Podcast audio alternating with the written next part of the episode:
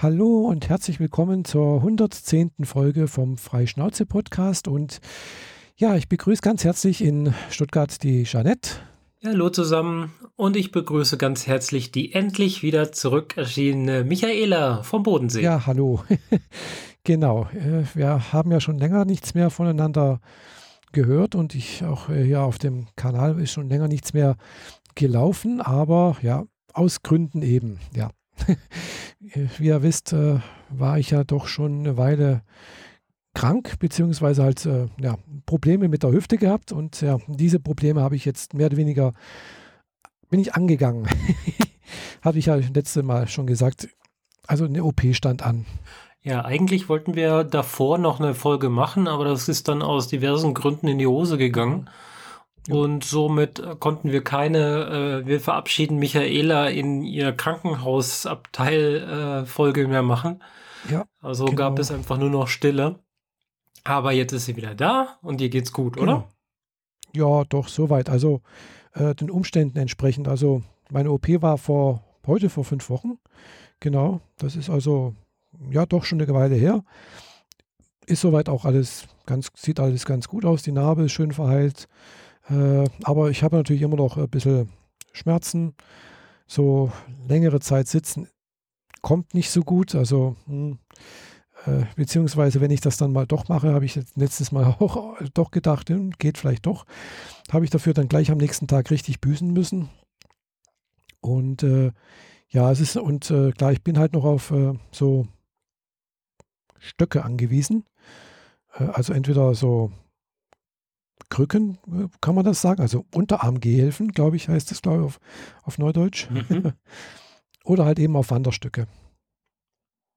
Wanderstöcke? Du meinst so die, mhm. diese äh, Langlauf. Nee, nee, eben keine Langlauf. Also so, so richtig so Wanderstöcke zum Wandern.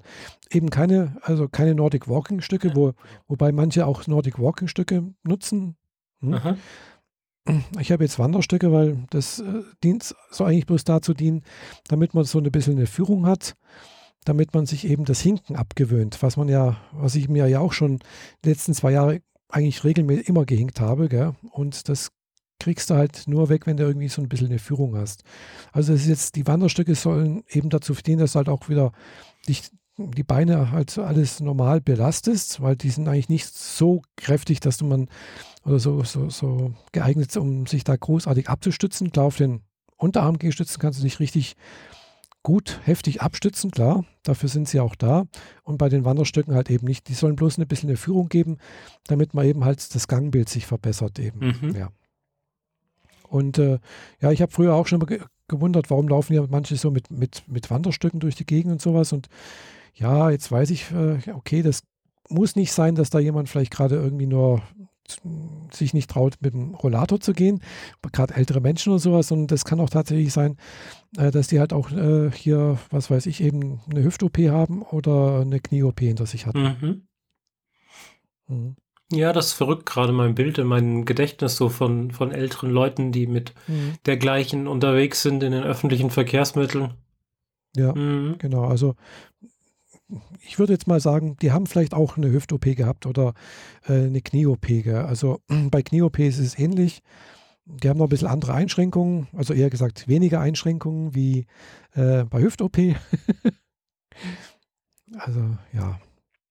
Also ich habe halt tatsächlich auch noch ein paar Einschränkungen, die ich nicht machen darf, ein paar Bewegungen. Mhm. Also zum Beispiel halt eben mich so hinsetzen, dass der Winkel zwischen Oberschenkel und Oberkörper sollte nicht weniger wie 90 Grad werden. Nicht weniger, okay. Mhm. Genau, also sollte 90 Grad sein. Äh, 90 bis 180 Grad, also wenn man steht, hat er ja 180 Grad. Das ist kein Thema, aber weniger wie 90 Grad sollte es nicht werden, weil ja, es besteht einfach die Gefahr von einer Luxation, wie sich das schön nennt. Also sprich, das Gelenk kann ausgekugelt werden. Mhm. Hm, das will man nicht. Das äh, ist tendenziell sehr unangenehm wahrscheinlich. Ja. Also kommt wohl auch selten vor, was ich gehört habe, äh, aber kann wohl doch vorkommen. Ja. Ja gut, das heißt für dich halt jetzt entweder aufrecht sitzen oder liegen oder irgendwas genau, dazwischen. Genau, also ja, Bewegung so, also mh, hm, Sitzen und äh, Stehen ist weniger gut. Äh, dagegen so gehen und, und liegen ist in Ordnung. Das mhm. darf ich. Mhm. Und Yoga ist wohl erstmal nicht angesagt. Nee, das, das sicherlich nicht. Wobei, äh, natürlich habe ich jetzt in der Reha doch einige Übungen gemacht, die äh, zum Schluss durchaus richtig, richtig anstrengend waren. Also, ja, das war echt interessant. Gell? Da gibt es so wirklich interessante Übungen. Da brauchst du dann kein, kein Fitnessstudio mehr. Und da hatte ich tatsächlich auch richtig Muskelkater danach. Mhm. Also äh, die ersten zwei Wochen hatte ich ja in der Reha sowas, das nennt sich dann Gruppentherapie. Hüfte sitzend, also sprich man sitzt da oder, oder steht halt. Und äh, die letzte Woche hatte ich dann Hüfte liegend, also man hat es dann auf dem Boden gemacht und ja, auf dem Boden kann man dann doch einiges mehr machen, eben sowas wie Unterarmstand und dann im Unterarmstand so sich nach unten bewegen, also den Oberkörper nach unten bewegen. Ja.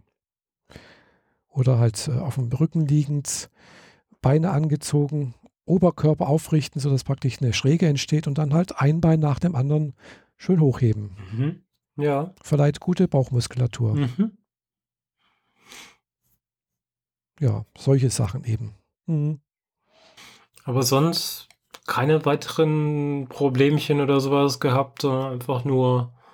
Äh also, ja, es war halt so ein paar Sachen wie direkt nach der OP durfte ich halt, äh, weil halt, ja, mm, weil halt der Operateur hat halt doch ein bisschen mehr schneiden müssen, als wie geplant, als wie üblich ist. Mm, also es hat er gemeint, es ist halt, es war schon hart an der Grenze dessen, was minimalinvasiv geht, aber trotzdem ist der Schnitt halt doch dadurch länger geworden als wie sonst bei minimalinvasiv. Äh, hat aber trotzdem den Vorteil, bei minimalinvasiv werden halt weniger Muskeln durchschnitten wie, wie sonst, also bei einer konventionellen mhm. OP. Das heißt auch, ich bin eigentlich schneller fit wieder. Aber trotzdem, dadurch, dass halt trotzdem einen längeren Schnitt machen musste, um halt überhaupt dran zu kommen, weil klar, ich bin halt auch kräftig und äh, das muss halt irgendwo weg. Gell? Also da muss man halt einfach ein bisschen mehr schneiden und ja, die, die OP war wohl anstrengend für einen Operateur, was ich gehört habe. Die ganze Sache ging wohl zweieinhalb Stunden. Also das ist auch schon länger als wie sonst üblich. Also sonst heißt, glaube ich, so Hüft-OP dauert eine Stunde, anderthalb wohl. Mhm. Er hat wohl noch irgendwelche Knochenteile mit entfernt, die da so um das Gelenk nicht hingehören. Oha, was auch okay. länger gedauert hat. Äh, was dazu geführt hat, dass ich halt dann fast eine Woche lang hier fast wie so ein Korsett, also praktisch als Druckverband um die Hüfte hatte, damit eben das alles schön zusammenhält, da, damit eben kein Gewebe, das Gewebe wieder ja, das, die Schwellung auch rausgeht und sowas. Gell. Mhm. Ich hatte ja Drainage drin, da ist dann halt eben, ja, ich waren halt bis zum Schluss waren halt vier solche Drainage, also solche äh, Flaschen voll. Gell. Also am ersten Tag war die erste Flasche voll, am zweiten Tag die zweite, am dritten die dritte und dann die letzte war dann so über, über drei Tage ist die dann vollgelaufen. Mhm. Ja, also das hat dann auch dazu geführt, dass ich halt so die erste Woche halt auch wirklich ein schön dickes Bein geschwollen hatte, wirklich von, von oben bis unten. Aber ja, es, aber es ging alles. Gell? Es war jetzt von Schmerzen her alles erträglich. Klar, ich habe jetzt immer noch ein bisschen Schmerzen. Es, manchmal zieht es halt, äh, gerade morgens, wenn halt die Schmerztabletten nachlassen. Ja, deswegen nehme ich halt morgens noch ein Ibuprofen und äh, eben noch so eine Novalminsulfon. Und ja, vorhin habe ich auch nochmal eine Novalminsulfon genommen, damit ich halt jetzt, klar, die, die Wirkung von heute Morgen ist weg. Ja, klar. Hm. Und klar, direkt nach der OP gab es dann halt auch sowas wie Opiate und äh, weiß nicht, wie das so andere Zeug hieß, was, was sie mir im, im Aufwachraum gespritzt haben. Die hat das irgendwie Dipi genannt. Keine Ahnung. Ich habe mal nachgeguckt, das ist auch wohl ein Opiat. Da hast du dann wirklich nichts mehr gemerkt. Gell? Ich habe da bloß gemerkt, so, oh, jetzt fängt es an zu ziehen, habe mich gemeldet, so, ja, einen Augenblick, Spritz, gell, so, ah, ja, Schmerz ist weg. ja, und davon habe ich halt zwei so na, Infusionen gekriegt an dem Tag. Und ja, und danach halt noch ein bisschen Opiate, also morgens eine und abends eine, glaube ich, drei Tage lang. Und dann wurde das so langsam ausgestichen. Also sprich, dann gab es bloß noch morgens eine über zwei Tage und dann war das weg. Mhm. Und seitdem eigentlich bloß noch Ibuprofen und hier äh, Novalminsulfon. Okay. Ja, also klar, also die normalen natürlich Sachen schon mehr. quasi. Also äh, im Krankenhaus war es dann halt schon so, da habe ich dann halt morgens, mittags, abends Ibuprofen gekriegt und dann halt viermal, viermal äh, das Novalminsulfon. Also morgens, mittags, abends und in der Nacht noch. Hm. Ja. Also effektiv heißt es, die haben jetzt irgendwie ein Stück aus dem Hüftknochen rausgeschraubt und da ein Metallteil oder so ein Titanteil eingesetzt, richtig? Genau, also da ist halt Prinzip oben der, das ist der Hüftkopf, also praktisch vom, vom Oberschenkel, das ist abgesägt. Und dann halt äh, ja so ein, so ein Haken, so einen langen, in den, praktisch in den, in den hohlen Kör Knochen reingehauen. Mhm. Und oben auf der Gegenseite praktisch in der Pfanne wurde im Prinzip halt auch das, was da war, rausgefräst und dann halt so eine Hüftpfanne reingesetzt. Das Ganze ist zementfrei, also da ist nichts zementiert oder sowas. Das wächst rein. Mhm. Äh, das rutscht auch noch rein, also ist auch noch reingerutscht. Also mh, direkt nach der OP, ein, zwei Tage danach, also wo ich dann halt stehen durfte wieder, mh, kam halt die Physiotherapeutin und hat mal ausgemessen, wie die Beine sind, ob da ein Beinlängenunterschied ist. Und auch der Arzt hat gemeint, ja, das ist jetzt ein bisschen länger geworden, das Bein. Und das Gefühl hatte ich auch, das war ein bisschen länger, aber inzwischen ist wohl ja, die Prothese reingerutscht in den, äh, in den Knochen und äh, inzwischen ist eigentlich gleich lang. Okay. Mhm. Und äh, klar, das muss festwachsen, das dauert halt seine Zeit. Also, was ich so gehört habe, also wir haben ja mehrere so äh, Vorträge gehabt in der Reha, unter anderem halt eben auch über diese Total-Endoprothese, wie sich das nennt, gell? TEP genannt. Äh, ja, dauert das halt mit dem Knochen so sechs Wochen, bis das wohl eingeheilt ist. Mhm. Äh, dann sind natürlich Bänder und Sehnen auch noch mit in Mitleidenschaft gezogen, weil klar musst du dir vorstellen, das Bein wird ja im Prinzip da auch ausgekugelt und dann werden ja auch, denke ich mal, das gedehnt und alles. Gell? Das muss auch nochmal einheilen. Ja, was nicht gerissen ist, ist überdehnt, genau. Genau, das dauert dann wohl eher so acht Wochen mindestens. Gell? Mhm. Und dann noch ein paar andere Sachen, Bindegewebe und keine Ahnung was. Also, also bis man wieder so weit halbwegs äh, fit ist und auch wieder wohl arbeitsfähig ist, dauert es wohl so zehn bis zwölf Wochen, sagen sie alle. Und so lange muss ich auch wohl mit Stöcken unterwegs sein, wegen Gangbild halt, wie gesagt.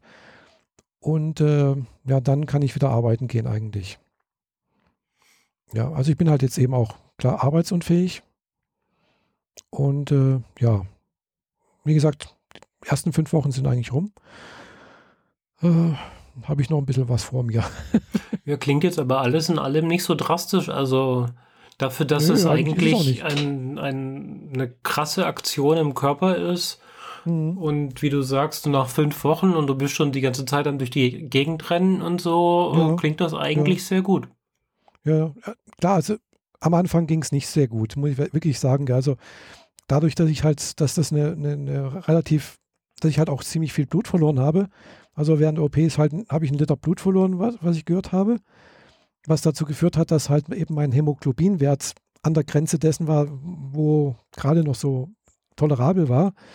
Also ich habe jetzt kein, äh, keine Bluttransfusion Transfusion bekommen, aber es war halt wohl an der Grenze dessen, dass, dass ich wohl eine bekommen hätte. Mhm. Aber hat halt eben dazu geführt, dass ich halt, weiß noch, wo ich das erste Mal duschen durfte im, im Krankenhaus und dann ja, wollte ich mich noch ein bisschen am, am Waschbecken noch was machen und dann habe ich gemerkt, jetzt kriege ich keine Luft mehr. Gell? Also Blut, also da, da, da habe ich gemer richtig gemerkt, Blut, also nicht, nicht der Blut, sondern äh, der, der, Herzschlag geht hoch, gell? richtig ping, ping, ping, ping, ping. Gell? Und dann, ja, das muss ich auch ganz schnell wieder ins Bett, bin ich noch schnell ins Bett gegangen und habe mich hingelegt und hatte auch gemerkt, jetzt habe ich auch wirklich keine Luft mehr. Gell? Das ist richtig, richtig tief geschnauft und dann hat sich das auch langsam wieder beruhigt und sagen wir so, ich war kurz vor Ohm Ohnmacht, würde ich mal sagen. Oha. Also ich Okay. kenne das halt von, war mal von einer Abnehmeraktion, wo ich früher mal ganz, ganz, ganz viel abgenommen habe. Und da ist man dann halt auch mal zeitweise schwarz vor Augen geworden. Also so ähnlich hat sich das angefühlt. Also ein Kreislaufkollaps war da kurz davor. Ja, und äh, klar, ich habe dann halt eben auch Eisentabletten bekommen. Und äh, ja, in der ersten Woche nach, in der Reha, also nach der ersten Woche in der Reha, also das war dann praktisch zwei Wochen, knapp zwei Wochen nach der OP, habe ich gedacht, ja, ja, ist ja schönes Wetter und da ist ja draußen ist ja so ein kleiner Kurpark. Also der ist nicht groß, gell? Das, ist ein, das ist wirklich nicht viel. Und wenn du dann guckst, so, ja, wenn du, wenn du gut gehen kannst, da, da bist du in zehn Minuten durchgelaufen. Gell? Aber für mich war das wirklich super, super anstrengend. Das war gedacht, das mache ich nie wieder. und, und, wie gesagt, jetzt zum Schluss bin ich dann dem Wochenende da durchgelaufen. Also, ja, das, das war dann kein Problem mehr. Also da habe ich gemerkt, da, da ist einfach wieder ein bisschen mehr, das Hämo, der Hämoglobinwert ist gestiegen. War immer, zwar immer noch unten drunter, also noch nicht, hat noch nicht das, das Sollwert erreicht, aber äh, war schon wesentlich besser wie, wie zwei Wochen davor. Mhm. Also das, das ist natürlich schon was, äh, was Einschneidendes. Gell? Und natürlich, klar, du kommst in die Reha äh, und du hast bist eine Woche lang gelegen und bin da gerade erst, was weiß ich, drei Tage vorher mehr oder weniger durfte ich dann aufstehen, weil ich hatte bis dahin ja oder zwei Tage vorher noch die, diese komische Flaschen da dran. Gell? Und äh, dann heißt es plötzlich, ja, ziehen sie sich an. Klar, du bist dann ja angezogen, gell, komplett, gell, nicht, nicht mehr im Nachthemd oder sowas wie im Krankenhaus. Und dann heißt ja, hier dorthin, gell, da gibt es dann hier vor, gibt es irgendwie Untersuchungen. Äh, und dann muss man natürlich hier zum Arzt, äh, Eingangsuntersuchung, dann gibt es Mittag, Mittagessen, da musst du hingehen. Äh, dann gibt es Abendessen, wirst, wirst du auch im Speisen, Speisesaal einge, eingewiesen, wie das funktioniert. Kriegst du deinen Sitzplatz zugewiesen. Und äh, du musst halt jedes Mal hingehen. Gell? Und ich hatte das Glück, äh, dass mein Zimmer relativ weit im Gang hinten war. Also, und, und das sind wirklich lange Gänge in der Reha dort in Bad Saulgau.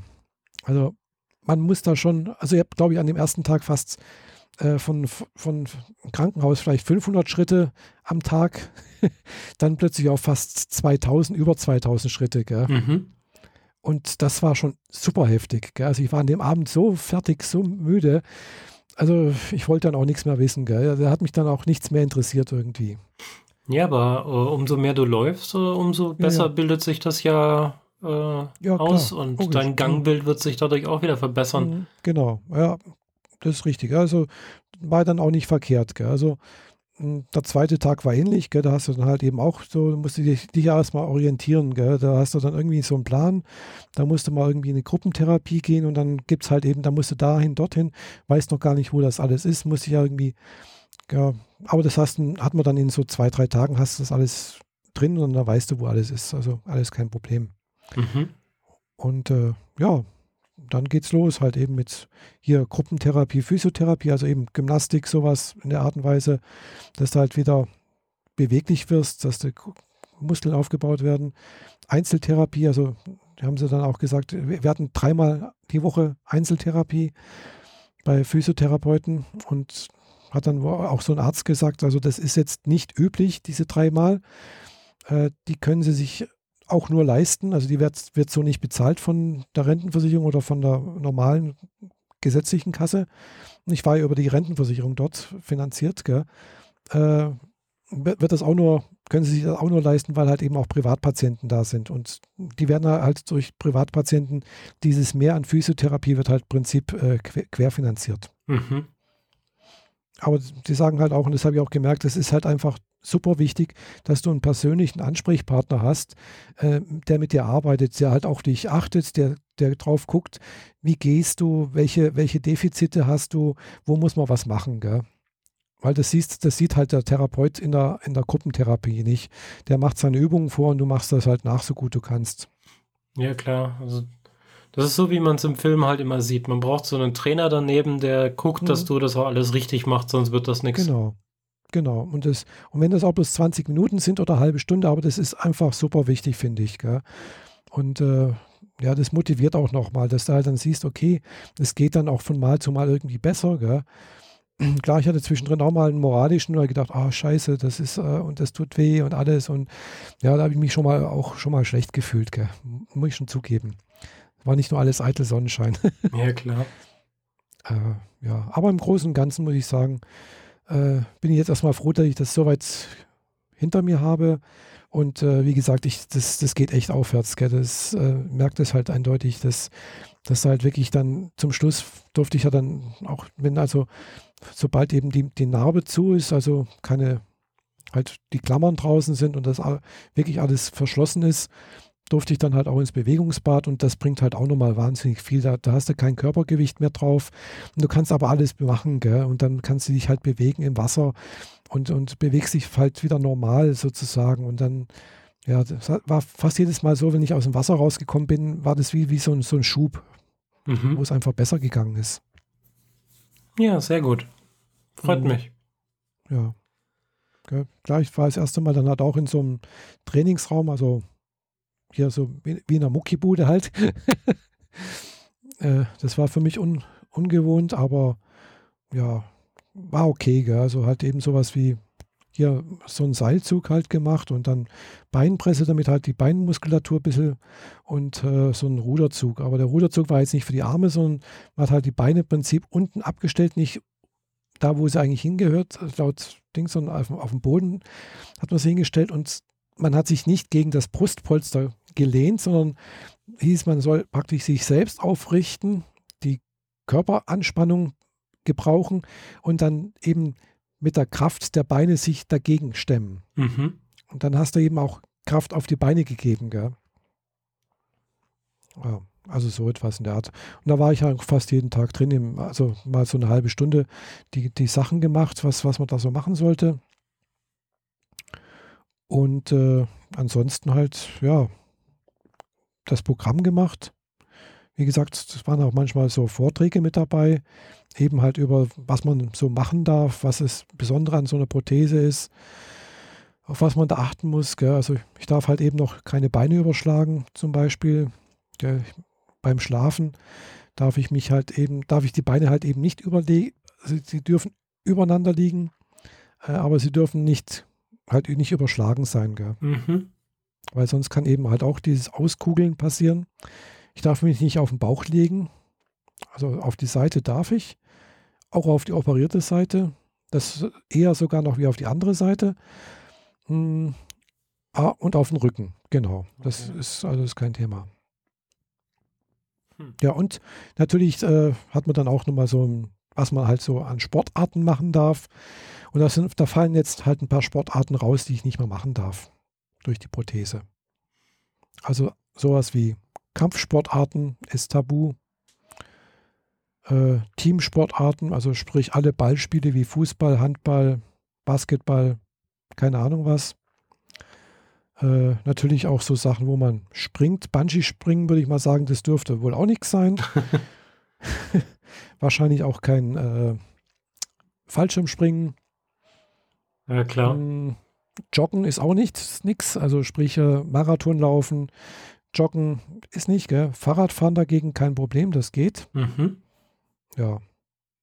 Schwimmen geht, wenn das eingeheilt ist, da, dann darf ich auch wieder diesen beim Brustschwimmen eben diesen Beinschlag machen. Ansonsten darf ich halt jetzt bisher nur den normalen Kraulschlag machen, das geht. Aber eben den Brustschwimmschlag, diesen Froschsting, äh, Schlag da, den, den darf, darf ich noch nicht machen, weil es besteht halt eben auch die Gefahr von der Luxation. Okay. Jetzt wieder zu Hause mit den Stöcken unterwegs. Treppenhaus. Ja, hm, ja, Treppenhaus geht. Ist natürlich blöd, man kann halt nicht so viel mitnehmen. Ich brauche halt einen Rucksack. Ja. Wenn ich irgendwas einkaufen möchte und äh, ansonsten, ja, äh, klar, ich war beim, beim Arzt. Äh, dann, klar, der hat mich normal krank geschrieben. Dann, wie war es nochmal? Ja, dann hatte ich mich noch angemeldet bei Kiesertraining, weil ich wollte eben dieses Krafttraining halt weitermachen. Mhm. Ja, und jetzt heute war ich das erste Mal auch bei der Physiotherapie. Da geht es dann morgen auch nochmal weiter. Also ich habe jetzt eigentlich äh, im Prinzip die Reha geht halt zu Hause weiter, wobei ich jetzt gemerkt habe, zu Hause bewege ich mich noch mehr als wie jetzt in der Reha. Gell? Also, weil klar, eben das Essen kommt halt nicht an den Tisch wie in der Reha. Gell? Ja, klar. Musst halt dich um dich selber kümmern. Also rennst du halt durch alle Zimmer, bis du mal alles organisiert hast. Und dadurch, genau. dass du jetzt auch so lange weg warst, durfst du jetzt erstmal so eine ganze Menge Haushalt machen, oder? Ja, es ging eigentlich. Gell? Also, ja, ein paar Sachen habe ich halt kaufen müssen. Erste war halt mal Wäsche waschen. Aber ja, ich hatte eigentlich genügend noch da. Also geht eigentlich alles. War nicht so schlimm. Das erste, was ich tatsächlich gemacht habe am ersten Tag, war mein Auto durch die Waschstraße fahren. Weil das sah so schlimm aus. Juhu, dein Ton ist wieder in Ordnung. ja. Schön. Sah furchtbar aus. Also du bist wahrscheinlich nicht mit dem Auto in die Reha gefahren, oder? Nee, nee, nee. Also ich, also ich bin hier vom Krankenhaus äh, mit, mit Malteser Hilfsdienst, Hilfsdienst gefahren, also gefahren worden. Und äh, zurück zu äh, hat mich ein Taxi hingefahren. Also das zahlt auch die Rentenversicherung. Ich hatte dazu jedes Mal einen Schein vom Arzt mit äh, und dann kostet mich nichts. Ja, okay. Und ins Krankenhaus vom allerersten Mal? Da bin ich mit dem Taxi hingefahren. Ah ja, okay. Ist ja, ja bei dir sowieso alles gezahlt. halbwegs in der Gegend, wie man es gut, ja, ja. gut erreichen kann. Das ist halt der Vorteil, wenn man halt, äh, dass ich praktisch das hier vor der Haustür habe. Gell? Also das, das Krankenhaus das ist so, ja, vielleicht fünf Kilometer von mir entfernt hier. Mhm. Vielleicht auch sechs oder sieben, weiß es nicht. Also ja, ja. harmlos für eine Taxifahrt halt. Genau, ja, hat was, was weiß ich, 20 Euro gekostet. Mhm. Maximal. Also ist schon teuer eigentlich, aber naja. Ist halt Taxi. Ja, ja, ja. eben.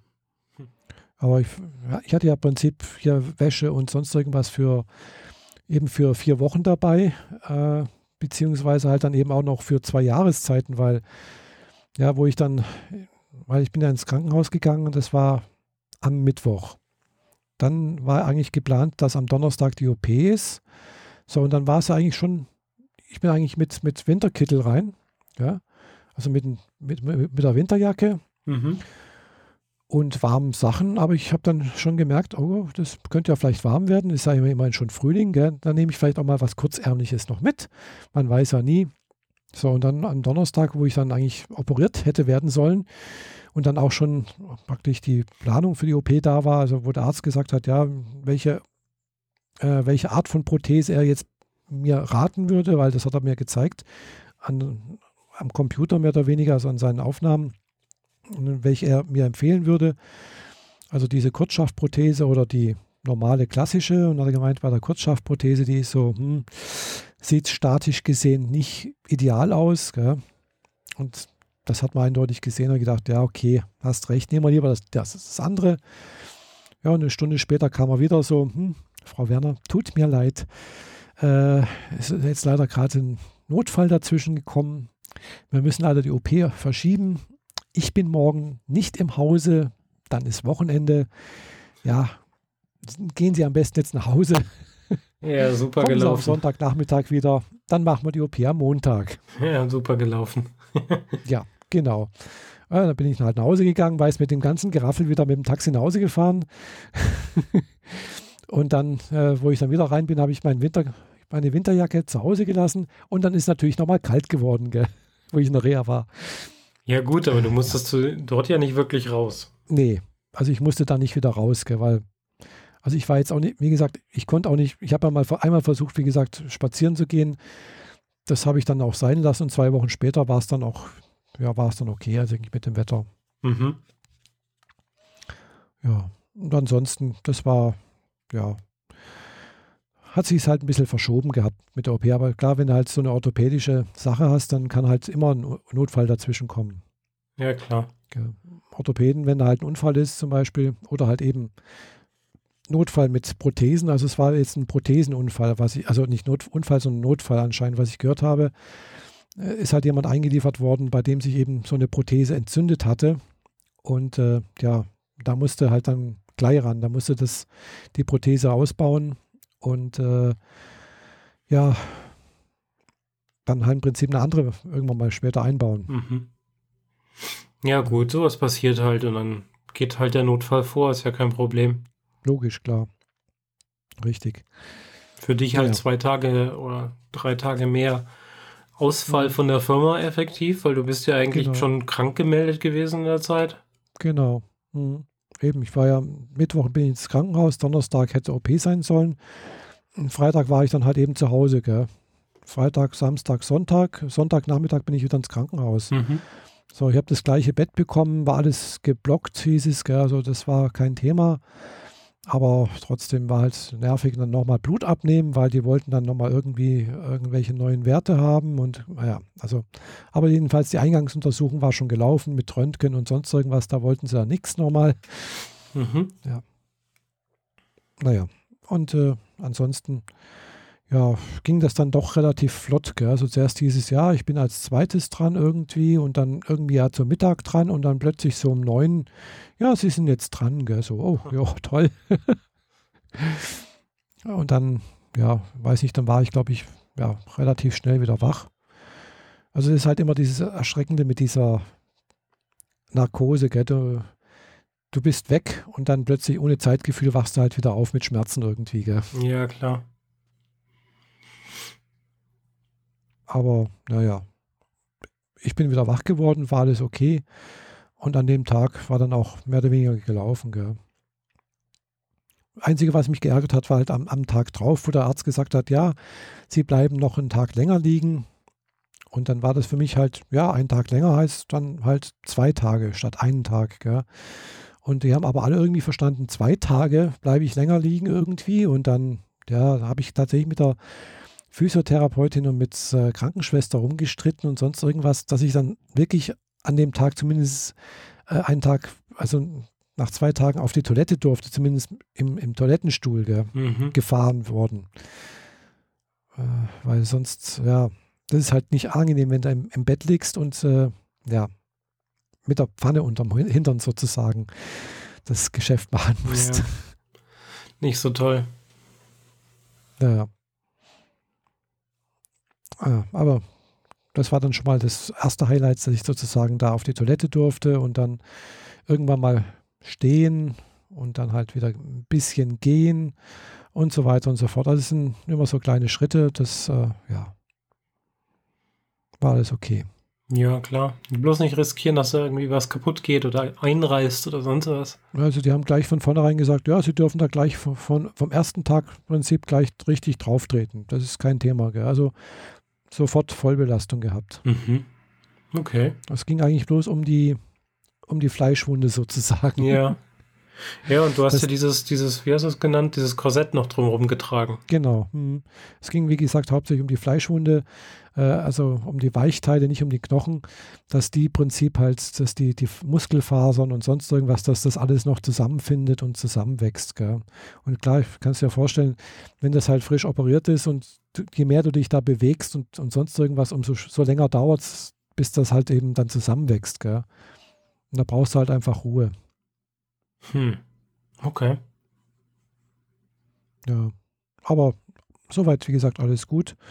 Klar, ich sehe jetzt auch wieder, klar, heute ein bisschen unterwegs gewesen. Klar, ich war heute, heute Nachmittag, wie gesagt, bei meinem Versicherungsvertreter wegen halt eben äh, Lohnfortzahlung, weil ich fahre ja dann jetzt ab übermorgen aus der Lohnfortzahlung bei meinem Arbeitgeber raus, weil dann sind es dann halt eben dann doch schon sechs Wochen, wo ich dann nicht bei der Arbeit war. Also sprich, brauche ich dann halt eben Geld von der Krankenkasse, äh, Krankenversicherung. Mhm. Da war ich bei dem. Dann habe ich auch eine Bescheinigung bekommen, wie viel Geld ich bekomme, weil das möchte jetzt wieder mein Lohnbüro, also hier die, unsere, nicht Lohnbüro, aber halt unsere Personalabteilung wissen, weil ja, äh, ich bin ja zum Glück hier bei IG, also unsere Firma ist zum Glück in der IG Metalltarifvertrag und da gibt es halt eben wo die Regelung, dass die Differenz zwischen dem, was ich von der Krankenkasse bekomme und dem, was mein Bruttolohn ist, zahlt die Firma dann trotzdem die Differenz noch drauf, sodass ich zumindest mal für zwei Monate, also das geht wohl nur zwei Monate lang, äh, effektiv kein Minus mache. Mhm. So, aber natürlich wollte natürlich die, eben die braucht halt eben diesen Bescheinigung. Die hat mir dann auch mein Versicherungsvertreter ausgestellt. Ich hoffe, das reicht jetzt der Kranken, also der, weil das jetzt noch nicht die Abrechnung praktisch von der Haupt, vom Hauptsitz, gell, sondern halt nur das, was halt bei mir im, äh, im Vertrag drin steht, gell, wie viel, wie viel Ta Krankentagegeld ich praktisch bekomme. Das dann halt eben hochgerechnet auf so und so viele Wochen, also Tage äh, im, in der Woche, äh, im, im, Monat meine ich. Mhm. Ja. Hm. Genau. Ja, das wird noch ein bisschen spannend. Ja, Finde ich auch. Hatte ich zwar schon mal das mit dem Krankentagegeld, aber es war bloß eine Woche dann mal. Gell? Also bei der geschlechtsangleichen OP vor sechs Jahren war ich ja mal auch eine Woche drüber. Gell? Und äh, hatte dann, glaube ich, auch noch äh, zwei Wochen eine, Wieder eine Wiedereingliederung. Mhm. Also Wiedereingliederung heißt ja einfach, dass du dann nicht direkt, wenn praktisch die äh, Krankmeldung ausläuft, wieder sofort komplett zum Arbeiten gehst, also sieben Stunden oder acht Stunden oder, sondern eben halt nur vier Stunden oder drei Stunden. Eigentlich ist man dann halt in der Zeit immer noch krankgeschrieben. Das Geld kommt immer noch von der Krankenkasse. Aber du äh, gewöhnst dich halt schon mal daran, wieder arbeiten zu gehen. Und das macht man dann halt eben ein, zwei, drei, vier Wochen, je nachdem, wie der Arzt das halt so sieht oder dir vorschlägt. Und auch wieder Betrieb das annimmt. Also der Betrieb muss das auch wollen. Gell? Also wenn der sagt, nee, entweder sie kommen ganz oder gar nicht, dann geht das halt nicht. Gell? Ja. Okay, ich hätte, konnte mich nicht daran erinnern, dass das bei dir noch so war. Ich hatte ja äh, meine OP und effektiv nach vier Wochen habe ich mich schon gut genug gefühlt und habe die zwei Wochen quasi noch als Urlaub hinten dran gehängt. Mhm. Also Krankenkassen bezahlt der Urlaub quasi. Ja. Und bin dann äh, am ersten Tag nach den sechs Wochen wieder ganz normal auf Arbeit erschienen und habe da auch meine acht Stunden gerissen, also ganz normal. Mhm. Ich hatte diesen, diesen Überzug nicht, so wie du das jetzt beschreibst. Ich weiß gar nicht, ob ich da bei der GAOP, ob ich da Krankengeld, also äh, Wiedereingliederung hatte oder ich hatte ja vor 20 Jahren auch mal einen Bänderriss auf, der, auf dem Bein und da, da weiß ich, da hatte ich das auf alle Fälle. Mhm. Da war ich sieben Wochen, glaube ich, krankgeschrieben und dann hatte ich nochmal zwei Wochen eine Wiedereingliederung, wo ich halt eben dann bis halbtags ge gekommen bin. Ja, okay. Und da, damals war ich aber noch gesetzlich versichert. Da lief das alles auch noch ein bisschen anders irgendwie. Hm.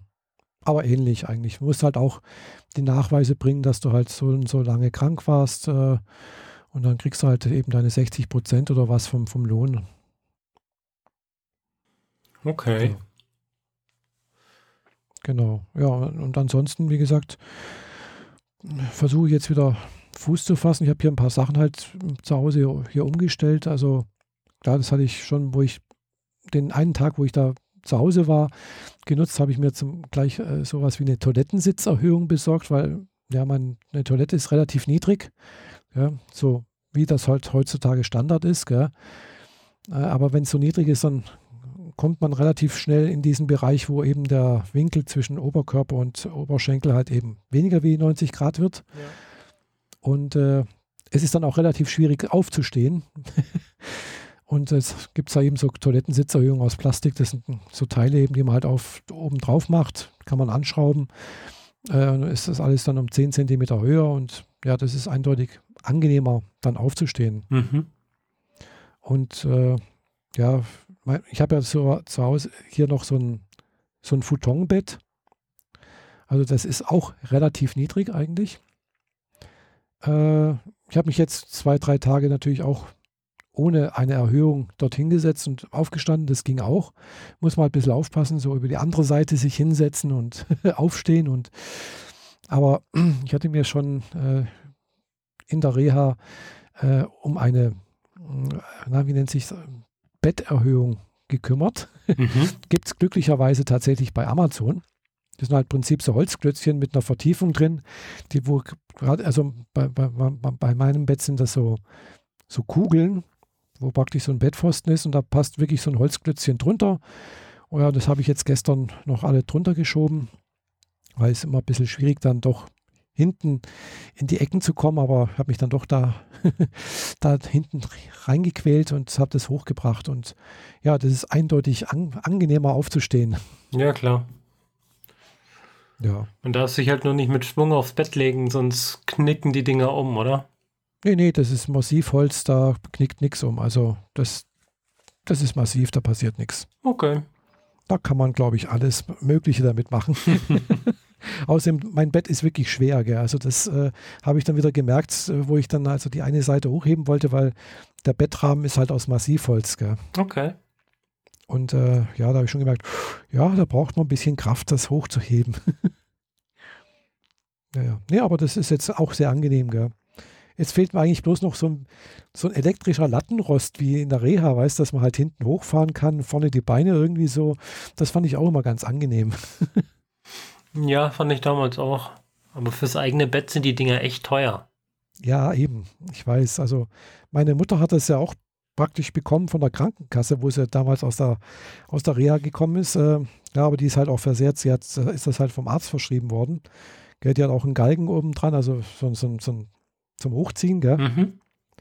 Äh, das gab es witzigerweise in der Reha gab es das nicht. Da war kein so ein Galgen dran. Also, aber zumindest war das Bett verstellbar. Ja. Klar, natürlich so Sachen wie äh, äh so Hilfen wie mh, mm, ein Strumpfanzieher. Das hatte ich mir auch schon vorher besorgt, weil Strümpfe anziehen ist ja schon seit mehreren Wochen oder Monaten äh, echt eine Tortur. Und äh, ja, jetzt darf ich natürlich sowieso nicht nach unten. Gell? Vorher ging es nicht, weil es wehgetan hat. Ja. Und jetzt darf ich nicht nach unten. Also braucht man dann halt eben sowas wie einen Strumpfanzieher, einen Strumpfauszieher, gibt es auch noch dazu. Hm. Äh, den habe ich jetzt allerdings aktuell nicht mehr, weil es geht auch ohne. Mm, und natürlich so eine, so eine Greifhilfe, ja, damit man halt Sachen, die auf dem Boden liegen, vielleicht aufheben kann, aber äh, ja, es gibt auch eine Technik, man muss sich dann halt eben über das gesunde Bein nach unten beugen, das andere nach hinten wegstrecken und dann ja, kann man auch sich nach unten beugen, was aufheben. Ja, klar. Äh, ist natürlich ein bisschen blöd, wenn das gesunde Bein, Anführungszeichen, eben auch lediert ist gell, und halt auch Arthrose drin hat. Ach so, ja, okay. Gell, weil das ist eben mein Problem, dass die, die andere Seite halt leider auch langsam anfängt, äh, weh zu tun. Äh, also jetzt gerade beim Sitzen manchmal, je nachdem, was das für ein Sitz ist, da denke ich, oh scheiße, das ist, tut jetzt gerade echt sau weh. Und dann, ja, dagegen beim Gehen ist noch nichts, ja, aber teilweise beim Liegen und beim, beim Sitzen tut die weh.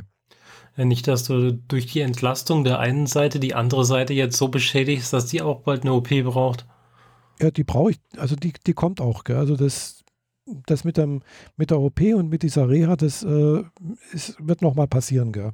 Oha, okay. Also das ist äh, relativ sicher. Äh, ist bloß die Frage, wann, ob das jetzt noch dieses Jahr ist äh, oder nächstes Jahr oder erst übernächstes Jahr. Also so, so ungefähr sieht das ungefähr aus, ja. Mhm.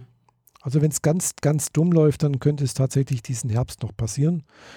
Äh, weil ich möchte nicht mehr so lange warten wie, wie bei der anderen Hüfte. Also, also ich werde das nicht machen, dass ich da über ein Jahr praktisch jeden Tag Schmerzmittel nehme, bloß damit ich praktisch äh, mich halbwegs bewegen kann. Ja klar, nee, das war eh nicht so eine gute Idee. Nee. Aber wenn du das jetzt beides quasi abfrühstückst und in eine gemeinsame Reha schickst quasi, mhm. dann äh, könnte ja, das mit also, Japan nächstes Jahr ja doch noch was werden. Ja, also ich möchte eigentlich schon Japan nächstes Jahr machen, im, im März sowas, gell? Mhm. Und dann, dann danach vielleicht, gell?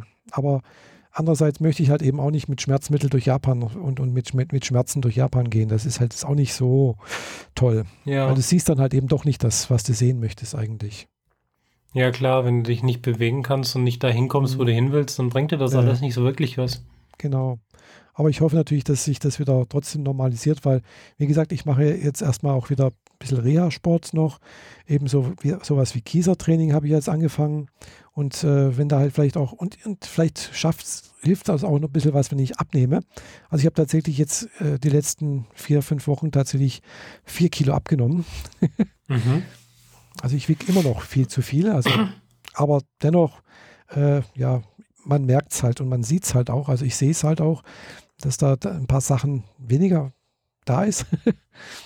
und äh, sag mal so, wenn ich noch ein bisschen mehr abnehmen würde, dann würde das vielleicht auch der anderen Hüfte ganz gut tun. Naja, du machst jetzt sowieso dein Training, damit du äh, wieder fit wirst und wenn du das beibehältst, ja. dann könnte das ja was werden. Hm, hoffe ich jedenfalls. Gell? Also, dann ist der innere Schweinehund schon mal für den ersten Schritt überwunden. Ja, es ging nicht um den inneren Schweinehund, sondern ich habe halt einfach abends nicht, nichts mehr genascht. Gell? Das war. auch das hilft. Ja, weil ich habe da in der Reha irgendwie auch gar keinen großen Appetit gehabt. Erstens mal im Krankenhaus auch nicht, gell? obwohl das Essen wirklich im Krankenhaus war wirklich super gut. Gell? Du hast super Essen gekriegt, aber es war eindeutig zu viel. Gell? Ich habe dann schon zum Frühstück gesagt, ich möchte bloß ein Brötchen. Gell? Und dann habe ich noch gesagt, okay, ah, so nehme ich vielleicht noch ein Müsli. Und das aber, das war dann schon wieder fast zu viel alles, gell? Mhm. Und dann mittags Riesenportionen äh, und abends dann halt auch wieder, habe ich dann halt so ein bisschen Zeug gegessen, was, ja, und dann hatte ich, war ich satt irgendwie, gell? Und, und in der Reha, Frühstück, Mittag, Frühstück und Abendessen war in Ordnung so. Das Mittagessen war, naja, also ganz eindeutig war das, äh, ist das Essen bei uns in der Kantine in der Firma besser gewesen als, und, und auch weniger als wie äh, in der Reha. Mhm. Aber ja, gut. Man hat ich habe es überlebt. Also Masse okay. statt Klasse. Ja, möchte jetzt nicht sagen Masse statt Klasse, aber es war halt nichts. Es war halt, sagen wir so, typisch bürgerliches, gut bürgerliches Essen irgendwie, gell? Mhm. Äh, tatsächlich das beste Essen war, war am ersten Tag und, und am vorletzten Tag irgendwie so. Äh, am ersten Tag gab es Kässpätzle und am vorletzten Tag gab es Cordon Bleu mit irgendwas dazu. Und dazwischen so, naja, kann man. Also man, man hat was zum Essen gehabt und äh, dann hat, dass ich da nicht so viel Appetit hatte, das war dann vielleicht auch nicht schlecht. Ja. Ja, klar, ein bisschen mehr Bewegung. Wobei so viel Bewegung war es jetzt eigentlich auch nicht, weil ich habe mein, meinem Schrittzähler gesehen, ich bin am Tag eigentlich auch fast nie über 3000 Schritte gekommen. Also und in der, in der Firma, wenn ich sonst normal zum Arbeiten gehe und sowas, komme ich no, normalerweise immer auf über 3000, 3500 Schritte. Was ja auch nicht viel ist. Ja, aber gut. Irgendwie hat es wohl doch dazu geführt, dass ich ein bisschen abgenommen habe. Das ist ganz gut. Und äh, ja, das wird dann hoffentlich jetzt weitergehen. Also ich, ich, werde mir jetzt jedenfalls erstmal nichts mehr zum Naschen kaufen. Wobei ich hätte jetzt in der Reha auch was, was naschen können. Gell? Also unten gab es so ein, so ein Cafeteria, da gab es auch eben auch Schokolade, Chips, Flips, äh, hätte, man hätte auch Alkohol kaufen können und alles sowas. Also man hätte alles haben können, wenn man, wenn ich gewollt hätte. Mhm. Aber es hat mich nicht angemacht. Gell. Okay, das ist dann ja halt, ganz gut. Ja, und dazu kam halt eben auch, dass ich dann oftmals also wirklich müde war. Dann habe ich halt um 10 gemerkt, jetzt, jetzt muss ich wirklich Licht ausmachen, jetzt muss ich schlafen. Gell. Äh, und ja, selbst in der letzten Woche noch habe ich manchmal war ich einmal so müde, habe ich gedacht, ach komm, was soll's. Habe ich um acht oder um Viertel nach acht habe ich das Licht ausgemacht und habe ich schlafen gelegt. Mhm. Schlafen ja, ging so schlecht. ganz gut dort? Also keine lauten ja. Nachbarn gehabt oder sowas? Nee, also das war super leise da. Also das ist wirklich halt, ja, das ist, da ist Landwirtschaft außenrum, da ist wirklich super leise alles, schön und auch die, die, die, die Zimmer waren schön ordentlich, also schön gedämmt. Also man hat fast nichts vom, von, von irgendwelchen Nachbarn gehört. Klar, ab und zu mal schon ein bisschen was, aber da ist es bei mir hier in der, zu Hause ein bisschen lauter. Und das war echt super. Zimmer war gut. Ja. Ja, hast, ich habe halt jeden Morgen Thrombosespritze abholen müssen, so etwas. Das ist halt, naja, geht auch. Ansonsten. Dass sie diese Thrombosespritzen immer noch verteilen? Ja, ja, müssen sie. Also klar im Krankenhaus sowieso. Und ich habe halt eben jetzt auch gesehen, ich habe jetzt meine Blutwerte mir mal so genauer angeguckt. Äh, und da ist eigentlich eben die Thrombozyten sind immer noch erhöht gewesen beim letzten Mal. Mhm. Und äh, auch noch ein anderer Blutwert war ein bisschen erhöht. Also der ich habe danach geguckt, was der bedeutet. Da ist, ist wohl dieser Gamma-GT-Wert, das ist, ist, ein Leberwert, äh, der normalerweise dafür einen Auf, Aufschluss gibt, ob man trinkt oder nicht. Gell? Und ich trinke aber schon seit zwölf Jahren nicht mehr. Ich habe jetzt auch in der Reha keinen Tropfen Alkohol getrunken. Trotzdem ist dieser leicht erhöht. Gell? Also er ist wohl schon runtergegangen. Mhm. Äh, aber ich vermute mal, das hängt mit den Medikamenten zusammen. Ja, da ist bestimmt auch irgendwas drin. Genau. Was das also, vielleicht auslöst. Ich war jetzt zwar letzte Woche bei meinem Orthopäden, aber den hat, der hat die Blutwerte nicht angeguckt. Der hat halt geguckt, wie ist das Bein beweglich, äh, die Röntgenbilder angeguckt, wie sitzt die Prothese drin mhm. und hat mich krankgeschrieben, hat mir die äh, Physiotherapie verschrieben, äh, aber ansonsten nichts, gell? Also keine Medikamente oder sonst irgendwas. Und jetzt habe ich gedacht, hm, irgendwie ist das blöd, weil sollte man vielleicht ja mal kontrollieren, ob jetzt mein, ob der, dieser Leberwert jetzt wieder weg ist oder ob jetzt äh, hier die, na, wie heißt wieder, hm, meine, äh, ja, dieser Hämoglobinwert, der, ob der sich wieder normalisiert hat. Äh, ja, das hat ihn jetzt nicht interessiert. Gell? Also habe ich jetzt heute nochmal einen Termin bei meinem Hausarzt ausgemacht. Mhm. Dass der da mal drauf guckt. Hm. Okay. Ja. ja. uns großen Ausflug gemacht. Genau. Also, ja, klar, bis, da ist man halt direkt nach der OP hat man im Prinzip jeden Tag Blut abgenommen bekommen, die ersten drei Tage, glaube ich. Und dann jetzt in der Reha auch jede, einmal die Woche. Hm. Also mit, mit Pieksen äh, habe ich jetzt eigentlich auch die, die Schnauze voll, kurz gesagt. Verstehe ich so gut. Vor allem bei mir findet man halt eben auch keine, keine Venen. Gell? Ich habe halt das, das große Glück, dass man meine Venen nicht findet. Hm, das ist nicht so gut. Ja. Hm. Also der Abschluss war wirklich äh, dann so mitten in der Reha, also äh, die Krankenschwester hat dann schon zweimal am, an dem einen Arm gestochen, dann kam der Arzt, der hat dann auch schon zweimal am anderen Arm gestochen und hat dann gemeint, hm, ja, gehen Sie erstmal was essen, trinken Sie ganz viel, machen Sie ein Training, damit das, der Muskeltonus erhöht wird und kommen Sie mittags wieder und dann probiert die Ärztin das nochmal, also eine andere Ärztin halt, nicht er. Und äh, ja, das war dann halt eine andere Ärztin und die kam dann so an, so, ja, da ist nichts, da ist nichts, da. Ah, aber da, wo man so Puls messen kann, weißt du, so in der, äh, na, in der, hm, in der, am Handgelenk innen, gell? Ja. Da hat sie gemeint, oh, die sieht man ja schön, die können wir ja nehmen, gell? Mhm. ich gesagt, aber die tut weh, habe ich bloß gemeint, so, oh, ist egal, tut nicht weh. also ungefähr in diesem Dialekt, gell? Also, okay. Und dann hat sie da reingestochen, hat auch wunderbar was gefunden, hat, hat auch, ist ausgelaufen, aber hat tatsächlich den ganzen Tag wehgetan, ja. Na, klasse. Erst sagen, äh, du sagst ihr, das wird wehtun und sie sagt, nee, nee, das tut nicht weh. Ja, das ja. ist immer dieses Besserwisser. Ja, aber es hat ja, logisch, es hat ja nicht ihr wehgetan, gell? ja, klar. Super.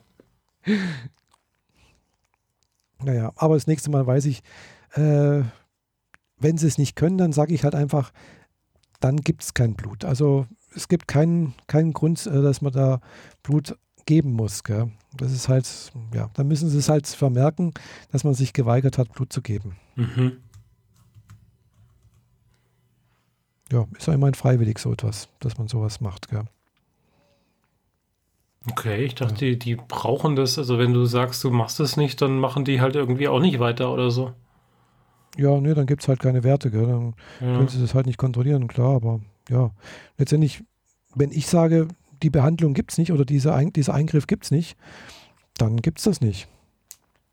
Dann kann ich jedes Mal sagen, nee, will ich nicht. Hm. Dann müssen die halt damit leben. Und ich natürlich auch, gell? Weil dann sieht man halt nicht, wie die Werte sind, ob sich da was geändert hat oder und ob man was machen muss. Ja, klar. Ja, und jetzt mit den Thrombozyten, das ist halt natürlich auch so eine Sache.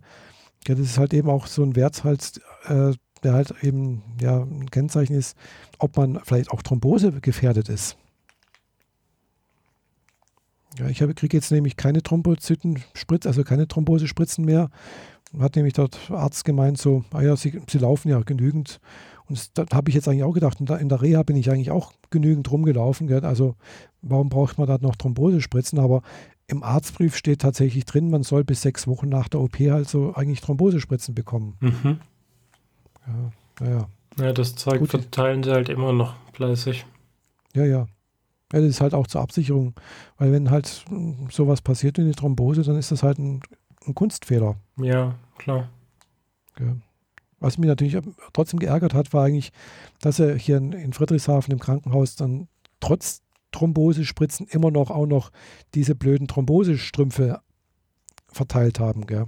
Na, klasse. hm, eben. Weil damals in, in München in der äh, in Bogenhausen in, in, der, in der Klinik, da gab es halt eben keine Strümpfe. Ja, die habe ich auch nicht gekriegt. Ja, ich auch nicht, gell? Also, und äh, ja, klar, ist er dann doppelt gemoppelt. Wo, wozu sollte man dann Strümpfe verteilen, äh, anziehen, wenn man eh schon Thrombosespritzen bekommt, gell? Ja. Ja, das ist ah. so wie Pille nehmen und Kondom benutzen, ne? Ja, genau. Also doppel, lieber doppelt, damit es hält, damit es besser hält. Ja, gut, andererseits beim Kondom kann man sich ja immerhin auch noch vor AIDS, Hepatitis und sonstigen Geschlechtskrankheiten schützen. Ja, also, ja, das, der, der, Vergleich hinkt, aber genau. ist, schon, ist schon klar irgendwie. Ja, aber gut, habe ich dann halt eben auch noch die, diese leckeren, hübschen, weißen Strümpfe angehabt da im, im Krankenhaus. Gell? Mhm. Naja, aber was soll's. Hab's auch überlebt. Und für Haben das die dir wenigstens geholfen, die anzuziehen? Weil, wenn du dich nicht bücken darfst, sind die nee, bestimmt nee, ganz haben schwierig. Die, haben die Schwestern angezogen. Das war, okay. die habe ich nicht angezogen. Na, immerhin.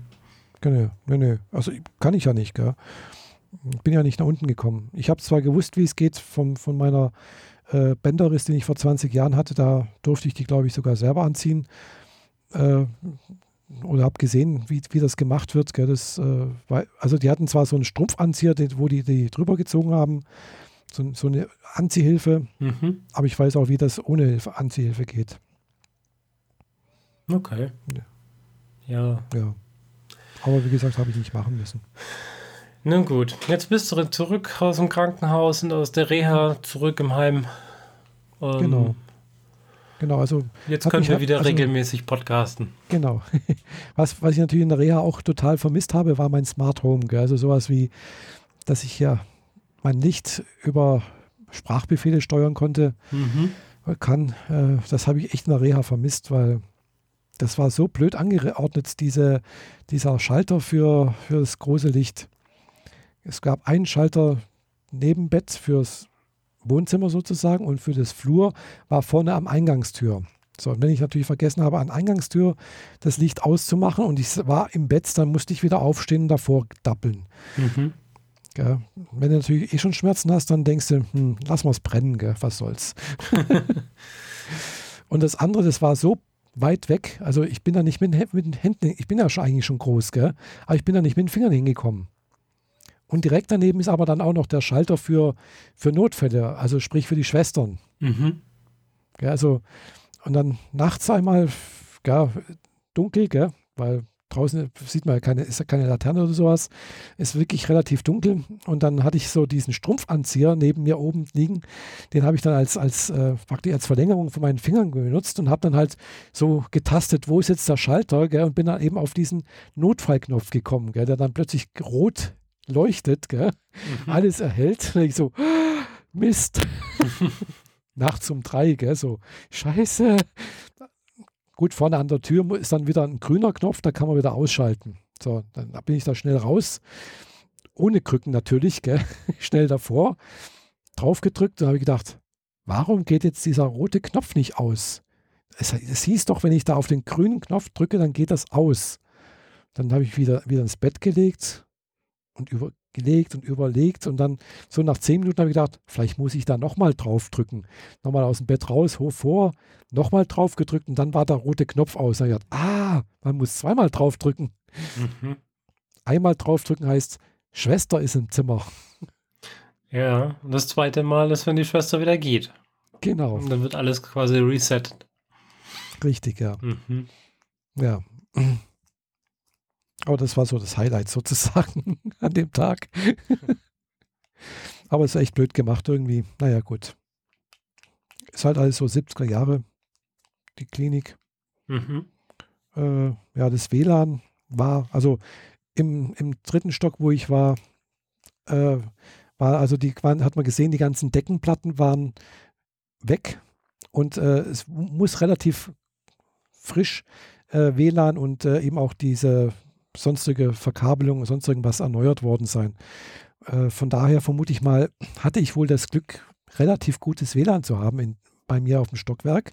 Aber es ist eben nur relativ, ne? Ja, ja, es war relativ. Also ich habe ja relativ häufig äh, mit meiner Freundin äh, in Kreuzlingen, mit der Sabine, geskypt.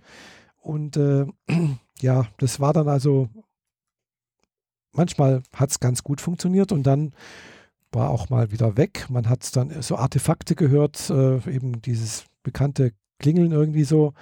Oder ist auch einfach mal komplett abgebrochen. Also das, ja. Aber es hat auch trotzdem gereicht, dass ich ab und zu mal trotzdem Video über WLAN angucken konnte. Mhm. Also Video und über Anime on Demand oder sowas. Oder Crunchyroll. Naja, hm. dann willkommen zurück in der technischen Zivilisation. Ja, ja. Und dein Smart Home jetzt äh, auf Kommando endlich mal die Lichter an und ausmacht und man nicht ständig zum Lichtschalter dapsen darf. Mhm. Und so. Genau. Äh, apropos Smart Home. Ich war ja heute bei meinem Versicherungsvertreter und der hatte tatsächlich ein Smart-Schloss an seiner Eingangstür. Mhm. So dieses Nuki, glaube ich, heißt das. Mit zwei O, genau. Mhm. Genau. Da habe ich auch gedacht, oh, toll. da hatte ich mir auch schon überlegt, ob ich mir sowas zulege. Ich auch und dann entschieden, nee, ich lasse das, weil das ist mir noch zu unsicher. Weil die ja, so viel Probleme, wie ich mit Funk und äh, Bluetooth und Gedöns meistens habe, habe ich keine Lust, dass mich das Ding aussperrt. Ja gut, mit, der, mit dem Schlüssel kann man sich ja immer noch aufschließen, das ist ja kein Thema. Ja, es ist, hängt ein bisschen davon ab, wie dein Türschloss ist. Also bei mir ist es tatsächlich so, dass es gehen würde. Mhm. Aber es gibt ja auch so Schlösser, wenn von innen der Schlüssel steckt, dann kannst du von mhm. außen nichts mehr machen. Ja. Das steht also dir dann halt tatsächlich dann im Weg. Mhm. Ja, ich habe es inzwischen, ich habe schon mal ausprobiert. Also ich kann tatsächlich einen Schlüssel innen stecken lassen, dann kann, kann ich trotzdem aufschließen. Aber dann dreht sich der Schlüssel innen mit. Mhm. Ja, aber ich kann aufschließen, das geht. Hm. Also von daher könnte ich das machen, gell. Oh. ich warte vielleicht noch ein bisschen, so ein Jahr oder zwei, mal sehen. Weil das Nuki oder andere solche Dinger sind relativ teuer, finde ich. Was, 130, 140 Euro oder so, ne? Ja, ich weiß, ich weiß nicht, ich habe irgendwie so 250 Euro noch irgendwie im Kopf. Ja, die sind schon, schon günstiger geworden, aber ja. immer noch teuer. Ja. Du wirst es uns dann wahrscheinlich in zwei Wochen berichten. Nee, so schnell nicht. Nee, nee. Weil es reicht ja dann eben nicht nur das und eigentlich gehört dann halt eben noch, noch, noch eine Kamera, die mit dem WLAN drin ist, äh, an der Eingangstür, dass mit der eben auch kontrollieren kannst, wer da reingeht und wer rausgeht. Und dann am besten noch eine Spre für, für, die Sprechanlage, damit du dann halt eben auch jemanden sprechen kannst. Also, ja, aber du wohnst doch in einem, in einem also effektiv, hm. wie jetzt Bezahlung und so weiter läuft, ist ja egal. Du wohnst effektiv in einem Mietshaus mit mehreren Parteien. Hm. Diese Gegensprechanlage unten an der, der Mehrfachklingel, das kannst du halt knicken. Und die, eine Kamera da zu platzieren, da sagen deine Nachbarn bestimmt, zeigen dir da auch einen Vogel. Von daher. Hm, das ginge. Das ginge, glaube ich schon. Also, wenn dann Kamera, ich habe einen Türspion. Der müsste halt so in den Tür, also der müsste praktisch als Ersatz des Türspions drin sein, ohne dass es die Nachbarn sehen. Ach so, ja, nee, die Dinger kommen ja eher so als richtige Kamera, die man dann ja, unter ja, der Decke ja, irgendwo in der Ecke platziert. Genau, das, das würde ich jetzt auch nicht wollen. Nicht, wenn dann äh, so als, als Türspion, dass praktisch die, dass man das von außen nicht sieht, aber dass man halt innen sozusagen halt die Kamera hat. Mhm. Ja.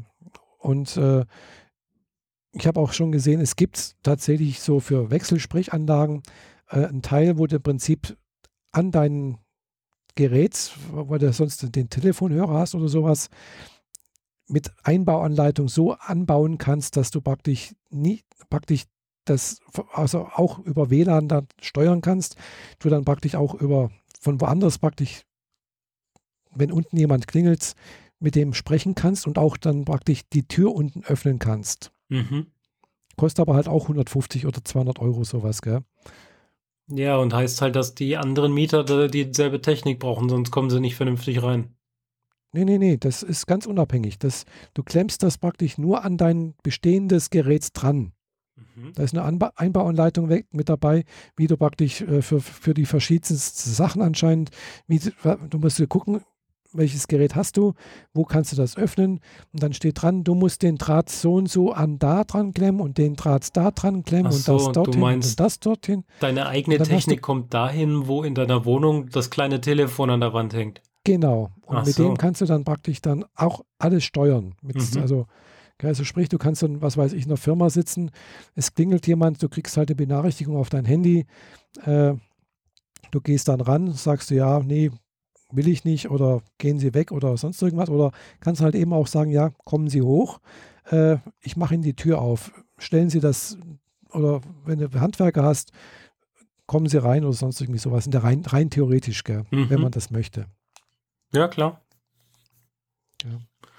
Und da das Ding wahrscheinlich, also zumindest das Türschloss, äh, alles lockt, was passiert, kriegst du halt auch mit, wenn beispielsweise die Kinder nach Hause kommen oder so, weil die, du genau. dann mitkriegst, wann die Tür aufgemacht wurde. Genau. Und mhm. wenn die dafür auch ihr Handy benutzt haben und nicht mhm. den Schlüssel, dann siehst du sogar, welches Handy die Tür aufgemacht hat und wer also nach Hause gekommen ist. Genau, und du kannst dann halt eben auch zu gewissen Zeiten sagen, okay, dein Freund darf oder deine Freundin darf reinkommen und und und. Gell? Also das ist mhm. ja beliebig irgendwie variabel. Gell? Und das geht's, ja, also ist interessant jedenfalls dieses Konzept und sicherlich noch ausbaufähig und äh, mhm.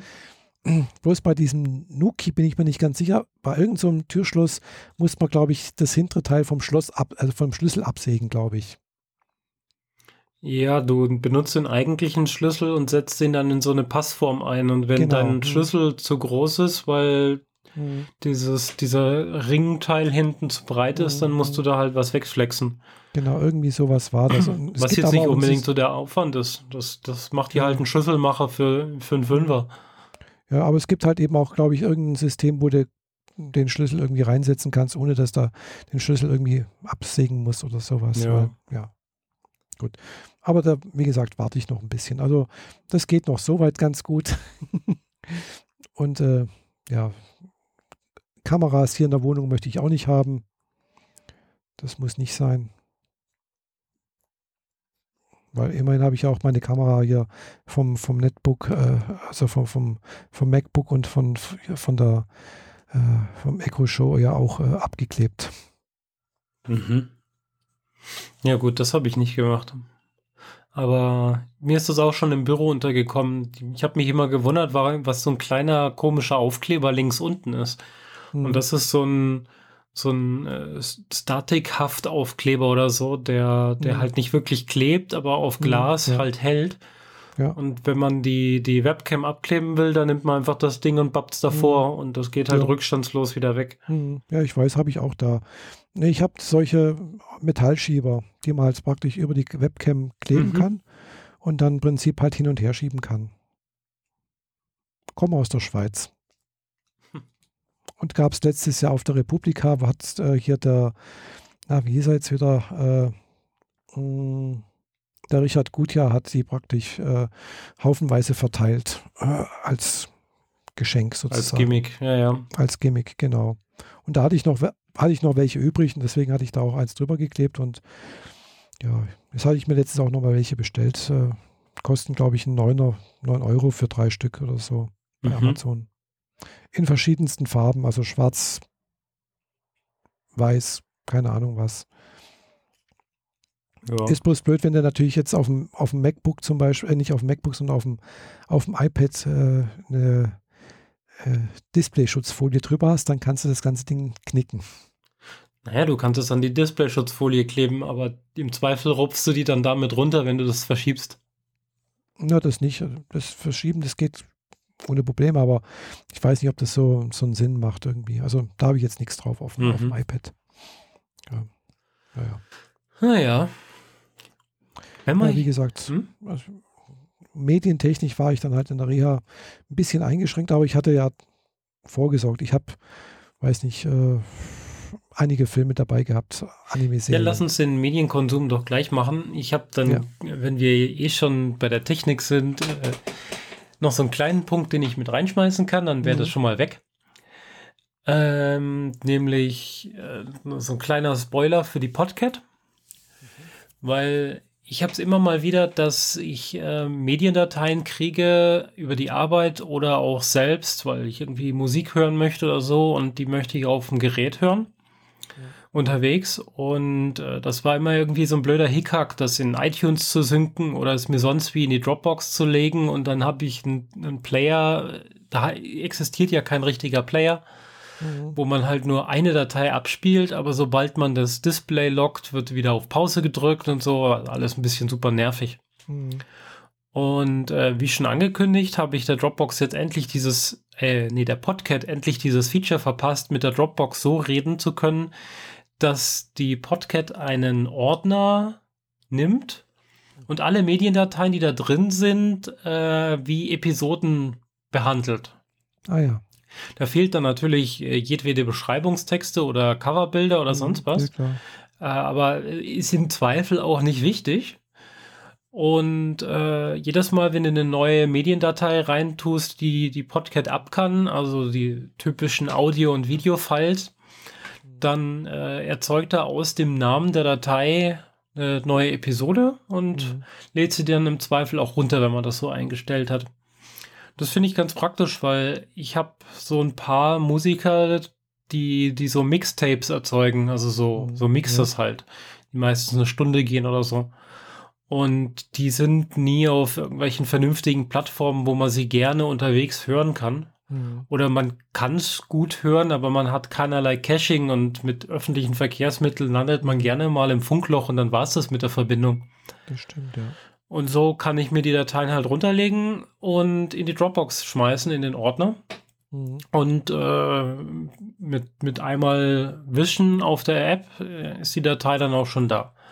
Mhm. Was ich was ich für mich sehr praktisch finde, ich hatte das vor einer Weile schon mal angekündigt, dass es sowas geben wird. Jetzt ist es da. Also in meiner Version. Und in der neuen Version, die wahrscheinlich äh, Ende dieser Woche in den Store gehen wird, ist das dann endlich mit drin. Ah, so. Toll. So viel zur Technik. ich finde es halt einfach irgendwie praktisch. Mhm. Ja die, die Podcat mutiert dadurch zwar so ein bisschen zum Medienplayer, so zum Allgemeinen, aber mhm. Das ist halt so ein, ein Nice-to-Have-Feature und es äh, kann sonst, glaube ich, kein, keiner. Von daher finde ich es mhm. praktisch. Ja. Ja, ansonsten muss man halt eben VLC benutzen, eventuell. Ja, und auch da ist es mit dem Dateisync irgendwie anstrengend, finde ich. Ja, der kann, glaube ich, jetzt nicht unbedingt Dropbox, weiß es nicht. Also. Ja zumindest er weiß nicht, wie das mit, mit, auf iOS ist das so, so ein bisschen alles mit diesen Dateien so ein bisschen eingeschränkt. Genau. Also jetzt auf dem äh, auf Android ist es ja kein, kein Thema, da kann ich halt im Prinzip jede, jeden Ordner irgendwie mehr da abspielen oder sowas, aber mhm. mh, hm, ja. ja, das Witzige ist auch, du kannst dir dadurch quasi auch mehr oder weniger einen eigenen Podcast basteln, wenn du FIT nicht nutzen willst.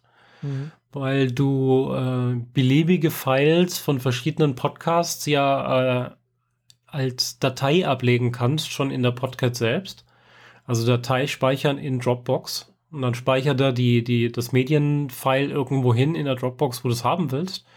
Und wenn das zufälligerweise derselbe Ordner ist, dann hat er mit dem nächsten Aktualisieren aus dieser Datei wieder eine neue Episode gemacht, die dann natürlich auch nicht verschwindet, oder sonst irgendwie was passiert, weil du bist dann plötzlich Herr dieser Datei. Mhm. Und das ist äh, von daher ganz praktisch.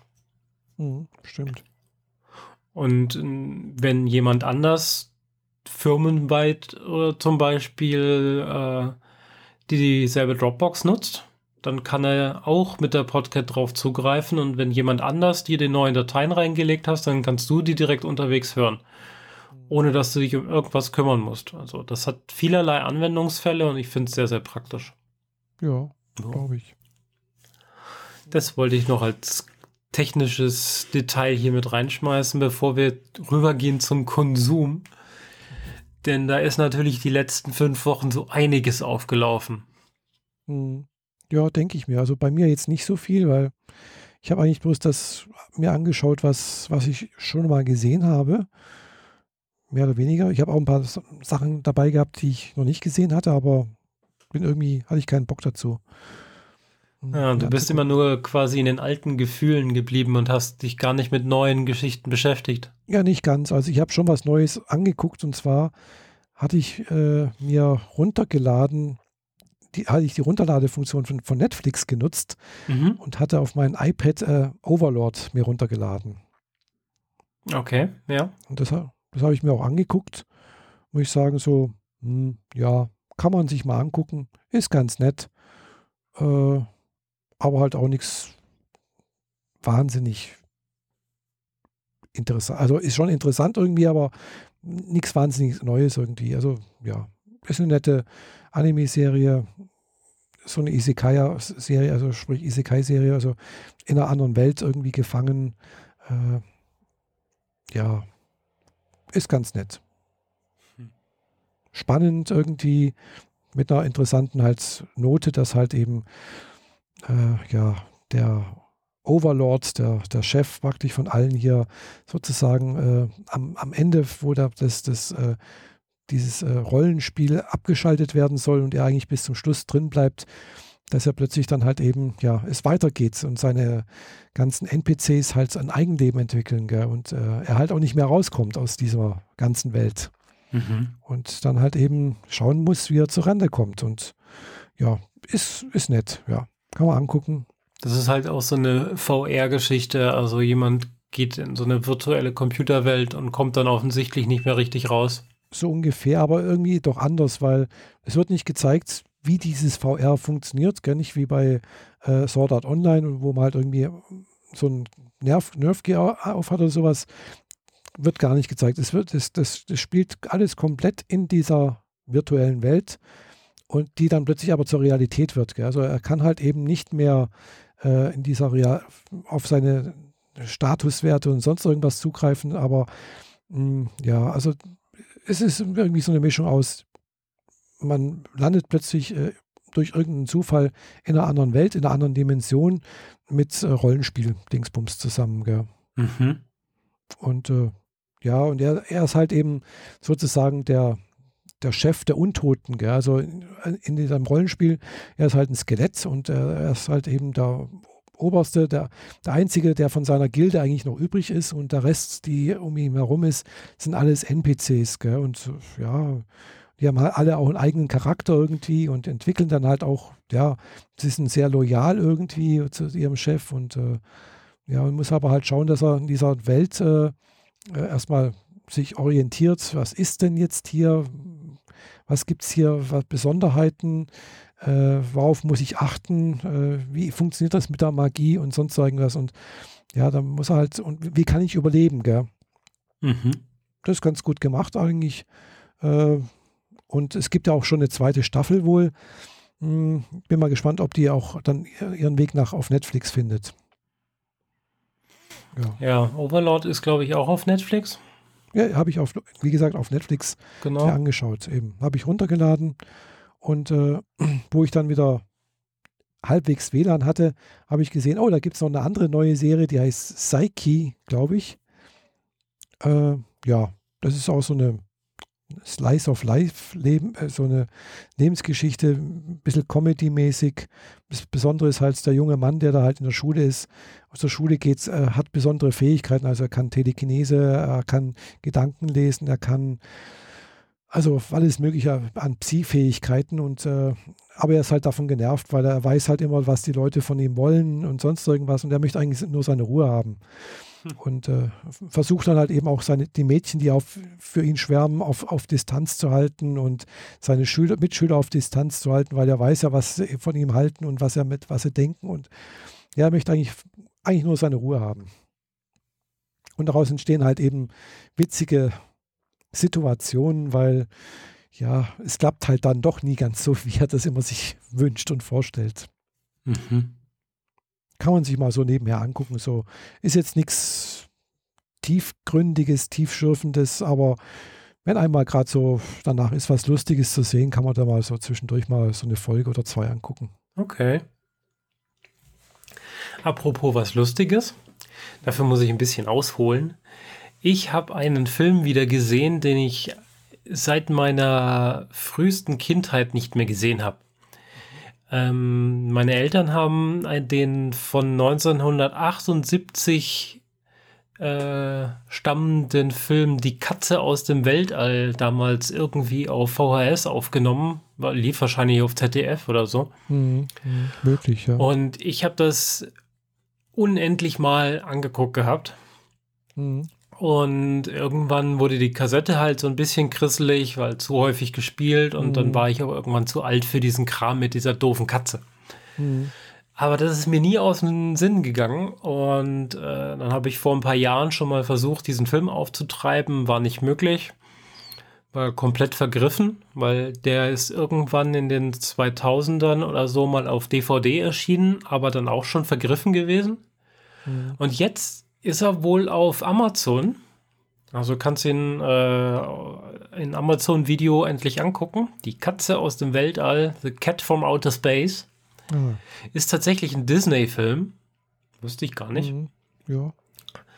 Und es dreht sich um ein UFO, das landet und der Außerirdische, der da, da rauskommt und damit notgelandet ist und erstmal gucken muss, wie er klarkommt, ist hm, eine, eine Katze. Katze, eine Miezekatze. Mhm. Äh, gelbbraun und trägt ein Halsband. Und dieses UFO wird relativ schnell gefunden von so Bauernleuten, äh, die dann direkt irgendwie das Militär ankarren und äh, das verhält sich äußerst dämlich, aber 1978 war das wohl vielleicht in Ordnung oder vielleicht für den Film in Ordnung. Aber es gibt da zum Beispiel vier Charaktere, die immer zusammen auftreten. Mhm. Der oberste Colonel, Lieutenant, ein Captain und ein Major. Und der Oberste, der sagt immer etwas und diktiert es dem Nächsten und der diktiert es dem Nächsten und der diktiert es dem Nächsten und der Letzte macht es dann. Mhm. Das ist vor allem ganz witzig, wenn die zu, zu viert im Jeep sitzen und einer sagt, wir müssen irgendwo hin und das geht dann reihum und der Letzte, der sitzt natürlich am Lenkrad und fährt den Jeep dann dahin. Mhm. Er hat so ein bisschen Slapstick. Und die karren das UFO dann in äh, Halle und versuchen herauszufinden, wie das alles funktioniert und finden da irgendwie so einen so ein Ding, das sie später Artischocke nennen, das schwebt und dreht sich um sich selbst und so.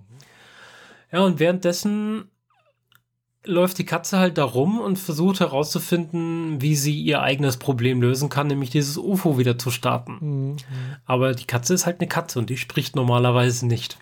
Mhm. Und dann karrt das Militär einen Haufen Wissenschaftler an, die sich mit dieser Artischocke, die da schwebt, beschäftigen sollen und dem UFO generell. Und einer der Wissenschaftler, der etwas äh, alternativ daherkommt, also nicht so mit dem Stock im Arsch quasi, mhm. ähm, den findet die Katze dann wohl ganz knuffig und folgt ihm in sein Büro und äh, springt dann durch ein offenes Fenster in sein Arbeitszimmer und taucht dann da auf mhm. und beobachtet den Wissenschaftler so ein bisschen, bis er irgendwann, bis die Katze irgendwann anfängt zu sprechen. Und während sie spricht, leuchtet immer das Halsband. Und daran erkennt man dann auch, dass die Katze, die zu einer Rasse gehört, die anders als die Menschen nicht ihre Technik verbessert haben, um über sich hinauszuwachsen, sondern die haben ihr Gehirn erweitert, um über sich hinauszuwachsen und haben technische Instrumente entworfen, die ihre geistigen Fähigkeiten verbessern. Mhm. Das heißt, die Katze kann also mit dem Halsband sprechen mhm. oder mit dem Halsband schweben oder Dinge umformen und alles Mögliche. Mhm. Und vor allem so ein bisschen Telekinese. Und daraus ergibt sich dann halt so die Situation, dass die gemeinsam äh, über Sportwetten Geld zusammenkratzen müssen, damit ein Material, das durchgeschmort ist im UFO, ersetzt werden kann, das praktischerweise Gold ist. Aber wie kriegt man einfach mal 170.000 Dollar Gold her? Das ist halt, das geht halt nicht mal so eben. Mhm. Ja, und dann durch, entspannt sich da eben so eine Geschichte mit Wetten und so einem äh, sehr kuriosen Billardspiel und alles so verschrobene Charaktere. Mhm. Und natürlich noch so ein paar äh, kalte Kriegsspione, die zwar keine Russen sind, aber schon so ein bisschen, bisschen zwiespalt, äh, zwielichtig daherkommen. Ist alles, alles in allem eigentlich recht witzig gemacht. Und äh, ich habe mich in meine Kindheit zurückversetzt, mhm. als ich diesen, diesen Film halt gesehen habe. Es spielen zwei Charaktere mit, die ich äh, gut bekannt hat, also die mir sehr gut bekannt waren, vor allem aus MASH. Mhm. Also die 4077. Mesh, Militärhospitalgeschichte. Mhm. Ja, also da sind zwei Charaktere mit dabei, einer von den Hauptcharakteren und, und eine und der Major, glaube ich, ist auch von dort. Ja. Ähm, ja, wer mal so ein bisschen den Blick zurück gucken will, äh, wie, wie Filme so 78 gedreht wurden und so ein bisschen witzig sein können, wie Menschen durch Hallen fliegen und man zwischendrin sogar ab und zu die Drähte sieht. Finde ich schon witzig. Hat mir sehr gefallen. Endlich mal wieder Zeit für, für Nostalgie. Ja, ich, ich, ich kenne den Film, glaube ich, nicht, habe ich nie, nie gesehen, aber ich kann es mir ungefähr vorstellen. So, das ist halt so, dann, so eine typische Disney-Produktion. Ja, aber ohne so diesen, diesen Kinderaspekt mhm. drin zu haben. Also tatsächlich ist dieser Film für Erwachsene. Also das ist kein Kinderfilm, auch wenn da halt eine Katze irgendwie den Außerirdischen mimt ja, und so. Ja. Aber das ist jetzt nicht so äh, Tim und Struppi-mäßiges Kinder, mhm. Kindergedöns, sondern ja. die, die Geschichten, die da halt mit den Erwachsenen ablaufen und wie das Militär agiert und was die, die Erwachsenen sich gegenseitig für Sprüche mhm. an den Kopf klopfen, das verstehen Kinder nicht, das ganze Knicken. Mhm. Also ja. ich fand den Film damals bestimmt total toll wegen dem UFO und der süßen Katze ich stehe auf beides. Mhm. Äh, von daher war das halt schon ganz gut. Aber mhm. dieser ganze Kram mit der Slapstick von dem Militär, das habe ich als Kind nie gerafft. Und als Erwachsener finde ich es halt total witzig, weil du siehst halt so vier Rangebenen, die immer rauf und runter dirigieren, obwohl mhm. sie nebeneinander stehen und direkt mit sich reden, miteinander ja. reden könnten. Mhm. Ja. Ja, ja, ja, einzige, wo ich mich jetzt erinnern kann, so, wo ich als, ja, sagen wir, Jugendliche mal gesehen habe und was ich auch mehrfach angeguckt habe, war, glaube ich, der Flug des Navigators. Mhm. Wovon es von dem, glaube ich, zwei Versionen gibt. Kenne ich, glaube ich, nur vom Namen her und möglicherweise habe ich es gesehen, aber ich habe kein, kein Bild im Kopf. Mhm. Es taucht immer mal wieder als 80er Jahre Referenz auf. Mhm. Äh, vor allem bei Ready Player One und Armada, wozu ich gleich noch kommen möchte. Ähm, aber ich kann mich nicht erinnern, dass ich das gesehen habe. Mhm. Ja gut, es ist damals, glaube ich, deswegen irgendwie so mal im Fernsehen oder halt auch äh, angekündigt worden, weil halt eben eben dieses, dieses Raumschiff, was äh, dann ziemlich, also war, ist halt so, so ein 3D-Modell, das dann ziemlich für die damalige Zeit äh, so ein Morphing mitmacht, gell? Und das war halt damals schon was Neues, gell? Das hat mhm. man so sonst noch nicht gesehen gehabt. Ja.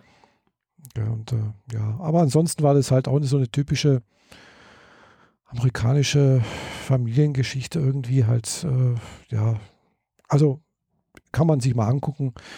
Ist ganz nett gemacht auch, ja. Mhm. Netter Ausgang irgendwie. Ja. ja und auch natürlich mit Militär, gell, weil finden dann halt eben auch das UFO und äh, muss dann halt eben auch vom Militär fliehen und keine Ahnung was. Also ja. Ja, eben erkannt, dass in der Zeit immer noch ganz klar die Meinung vorherrschte oder bis heute vielleicht sogar, dass das Militär eigentlich böse ist. Na, böse war es jetzt eigentlich nicht, gell? Es ist meistens eher ein bisschen dämlich, dämlich dargestellt. Ja, das, das versucht ja das böse Militär zu verharmlosen, so ein bisschen in der Art. Hm, ja, ich würde jetzt nicht sagen verharmlosen. Also in der Slapstick, die bei der Katze aus dem Weltall drin ist, ist zwar klar, das Militär verhält sich dämlich, weil sie sind dumm, aber sie verhalten sich auch gleichzeitig tendenziell eher böse.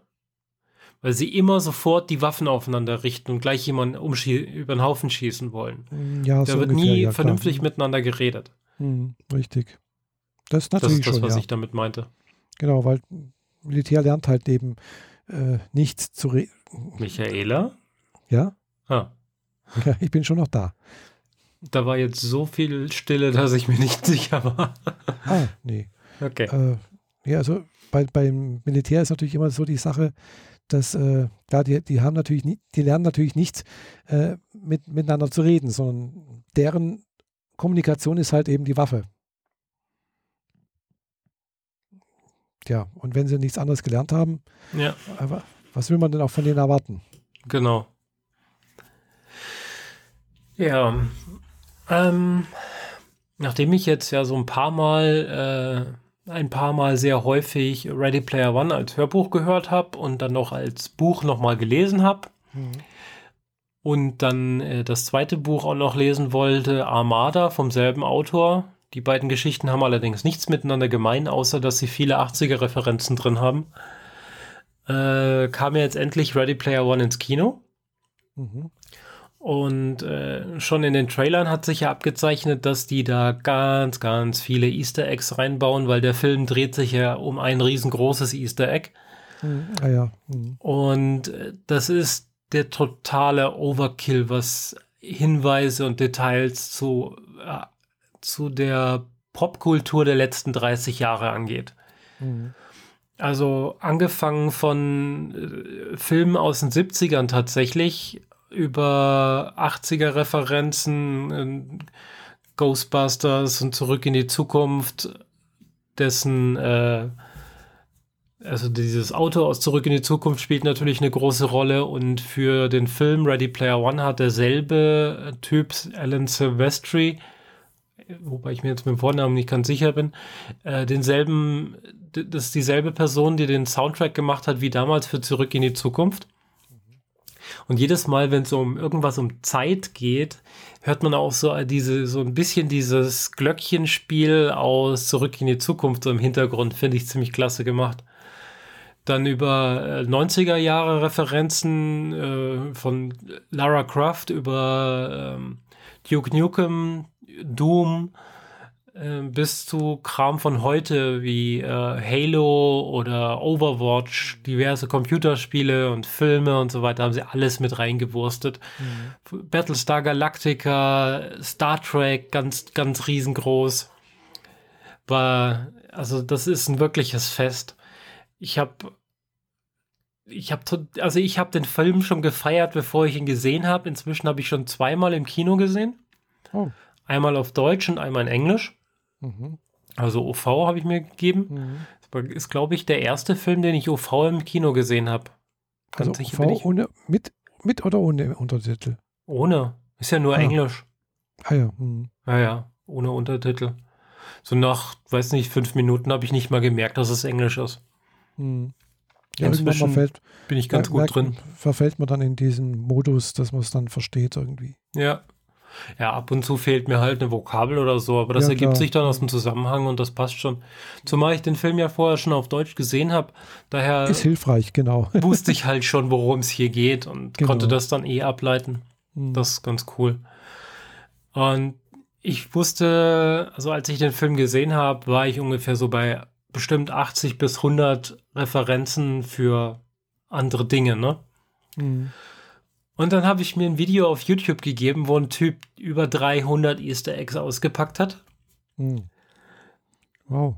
Das, das, viel. Das, das ist wirklich sehr krass. Aber da, da musst du teilweise einzelne Szenen aus Pause drücken und den gesamten mhm. Hintergrund abgrasen. Und im Hintergrund sind dann zehn verschiedene Referenzen auf verschiedene Dinge. Oh. die, die kannst du gar nicht so bei einmal gucken, äh, wahrnehmen. Was ich aber ganz witzig finde, ich habe eine Referenz gefunden, die bei seinen 300 nicht dabei waren. Aber ich will hier von der Story und von dem Gedöns erstmal nicht spoilern. Mhm. Ist auf jeden Fall wahrscheinlich neben Infinity War und dem ähm, Han Solo Star Wars Film die, die, die wichtigste Geschichte, die man dieses Jahr im Kino gesehen haben muss, finde ich. Äh, wirklich wirklich unglaublich großartig. Hat erstaunlich wenig mit dem Buch zu tun. Mhm. Was aber ganz gut so ist, weil im Buch gibt es sehr viele Referenzen auf Spiele der 80er Jahre und die waren halt, die geben halt auf der Leinwand nicht viel her. Vor allem so Text-Adventure wo du wirklich nur tippst. Ja, das, das, das ist halt schwierig, ja. Das kriegst du halt nicht auf die Leinwand. Außer du fängst an mit 3D-Animationen hier die äh, Gegner sich gegenseitig über den Haufen hauen zu lassen als Repräsentation von dem, was auf dem Monitor mhm. passiert. Aber damit haben sie gar nicht angefangen, sondern haben die, die, drei die, die drei Rätsel, die im Film sind, gleich komplett anders verpackt. Im Buch sind es vor allem eigentlich sechs Rätsel. Es gibt drei Schlüssel zu finden. Mhm. Und im Buch musst du aber auch das Schlüsselloch dazu noch finden. Ah, ja. Und im Film haben sie sich auf drei Schlüssel äh, begrenzt, die dann zusammen alle in ein Schlüsselloch passen.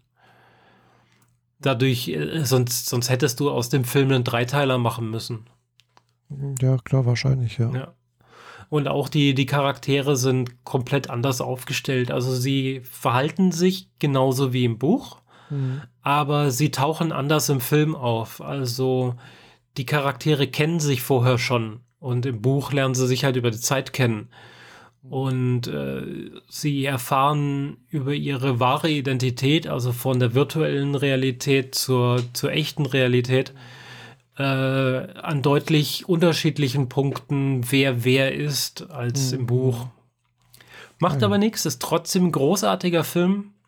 Ich werde mir den noch ein paar Mal geben und ich glaube, ich werde mir davon dann äh, die 4K Ultra HD Version gönnen, nur um noch die ganzen Easter Eggs im Hintergrund zu entdecken. Ja, klar. Hm. Ja. ja. kann ich verstehen, ja. ja. In Ready Player One im Buch ist mehr oder weniger so, dass alle drei Seiten der Autor, also der, der Protagonist auf irgendein Musikstück referenziert. Da haben sich dann auch schon Leute den Spaß gemacht, die einzelnen Songs in der Reihenfolge vom Buch in eine Playlist zu kippen und das auf Spotify zu veröffentlichen. Bei Armada ging es sogar, war es sogar noch besser. Da war, ist auf den letzten Seiten so, so Grundrisse der Alien-Raumschiffe und eine Kopie des Mixtapes, wo alle Songs drauf sind. Mhm. Das ist halt gleich klasse, weil du kannst äh, einfach Kopfhörer in die Ohren, die Playlist anmachen und währenddessen lesen. Das, dann hast du genau das Feeling, was der Autor haben wollte in der Stelle. Mhm. Ja, cool. Ja. ja. Armada ist dagegen eher so eine Variante wie äh, The Last Starfighter oder nur Starfight, glaube ich. So die Geschichte. Aliens haben äh, Spielautomaten auf der Erde platziert und wer dort über eine gewisse Highscore drüber kommt, da landet mhm. dann direkt das Alien-Raumschiff neben einen ja. und sammelt einen ein, dass man. wo du gerade gesagt hast, The Last, The Last weiß nicht mehr, wie das Starfight. Ist. Genau, irgendwie Starfight heißt es, glaube ich. Ich habe den Film nie gesehen, aber ich habe das Buch gelesen. Aha. Ja, da landet halt dann, äh, also im Film landet dann halt so ein Außerirdischer in einem super schnell mhm. fahrenden Auto und ja, weiß, sammelt ja. ihn dann ein und äh, holt ihn in einen interstellaren Krieg zwischen genau. mehreren Rassen. Genau, ich kenne, ich kenne die Geschichte. ja, ich äh, habe mir den Film letzt nochmal gegönnt. Ah, extra deswegen. Ah, ich habe den, wie gesagt, noch nie gesehen. Äh, ich ich habe das Buch da irgendwo noch. Aha.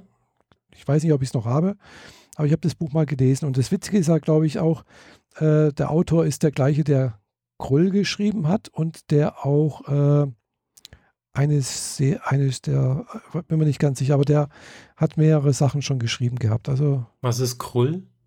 Und das war so ein, so ein Fantasy-Epos. Auch der ungefähr so in, in den 80ern gelaufen ist, so Aha. Anfang 80er. Nee, ja. Ende 70er. Nee, 70er war das noch.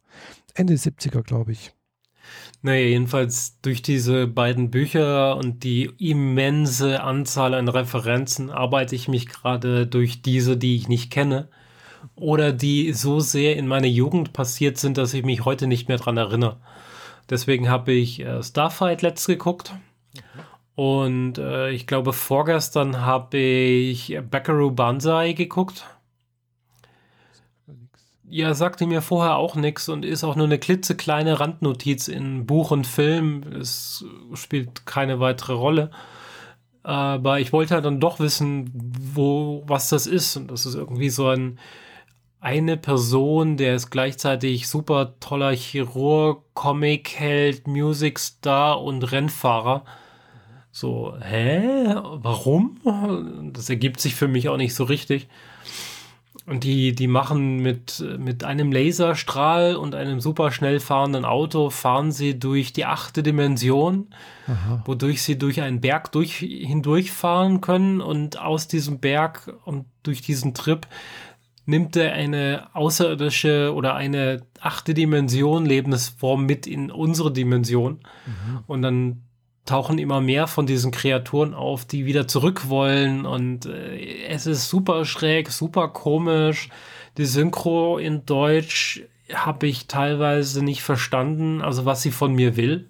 Mhm. Also ich habe natürlich verstanden, was die gesagt haben, aber das ergab sich für mich überhaupt nicht und effektiv nach einer Stunde 50 war der Film dann so rum und ich so, und was wolltet ihr mir jetzt sagen? Ich verstehe nicht, was ihr von mir wollt. Irgendwie ist das Kult geworden, dieser Film. Ich verstehe aber komplett nicht, warum. Mhm. Am Ende gibt es dann direkt einen Hinweis auf einen zweiten Teil, der nie gedreht wurde. Ah ja.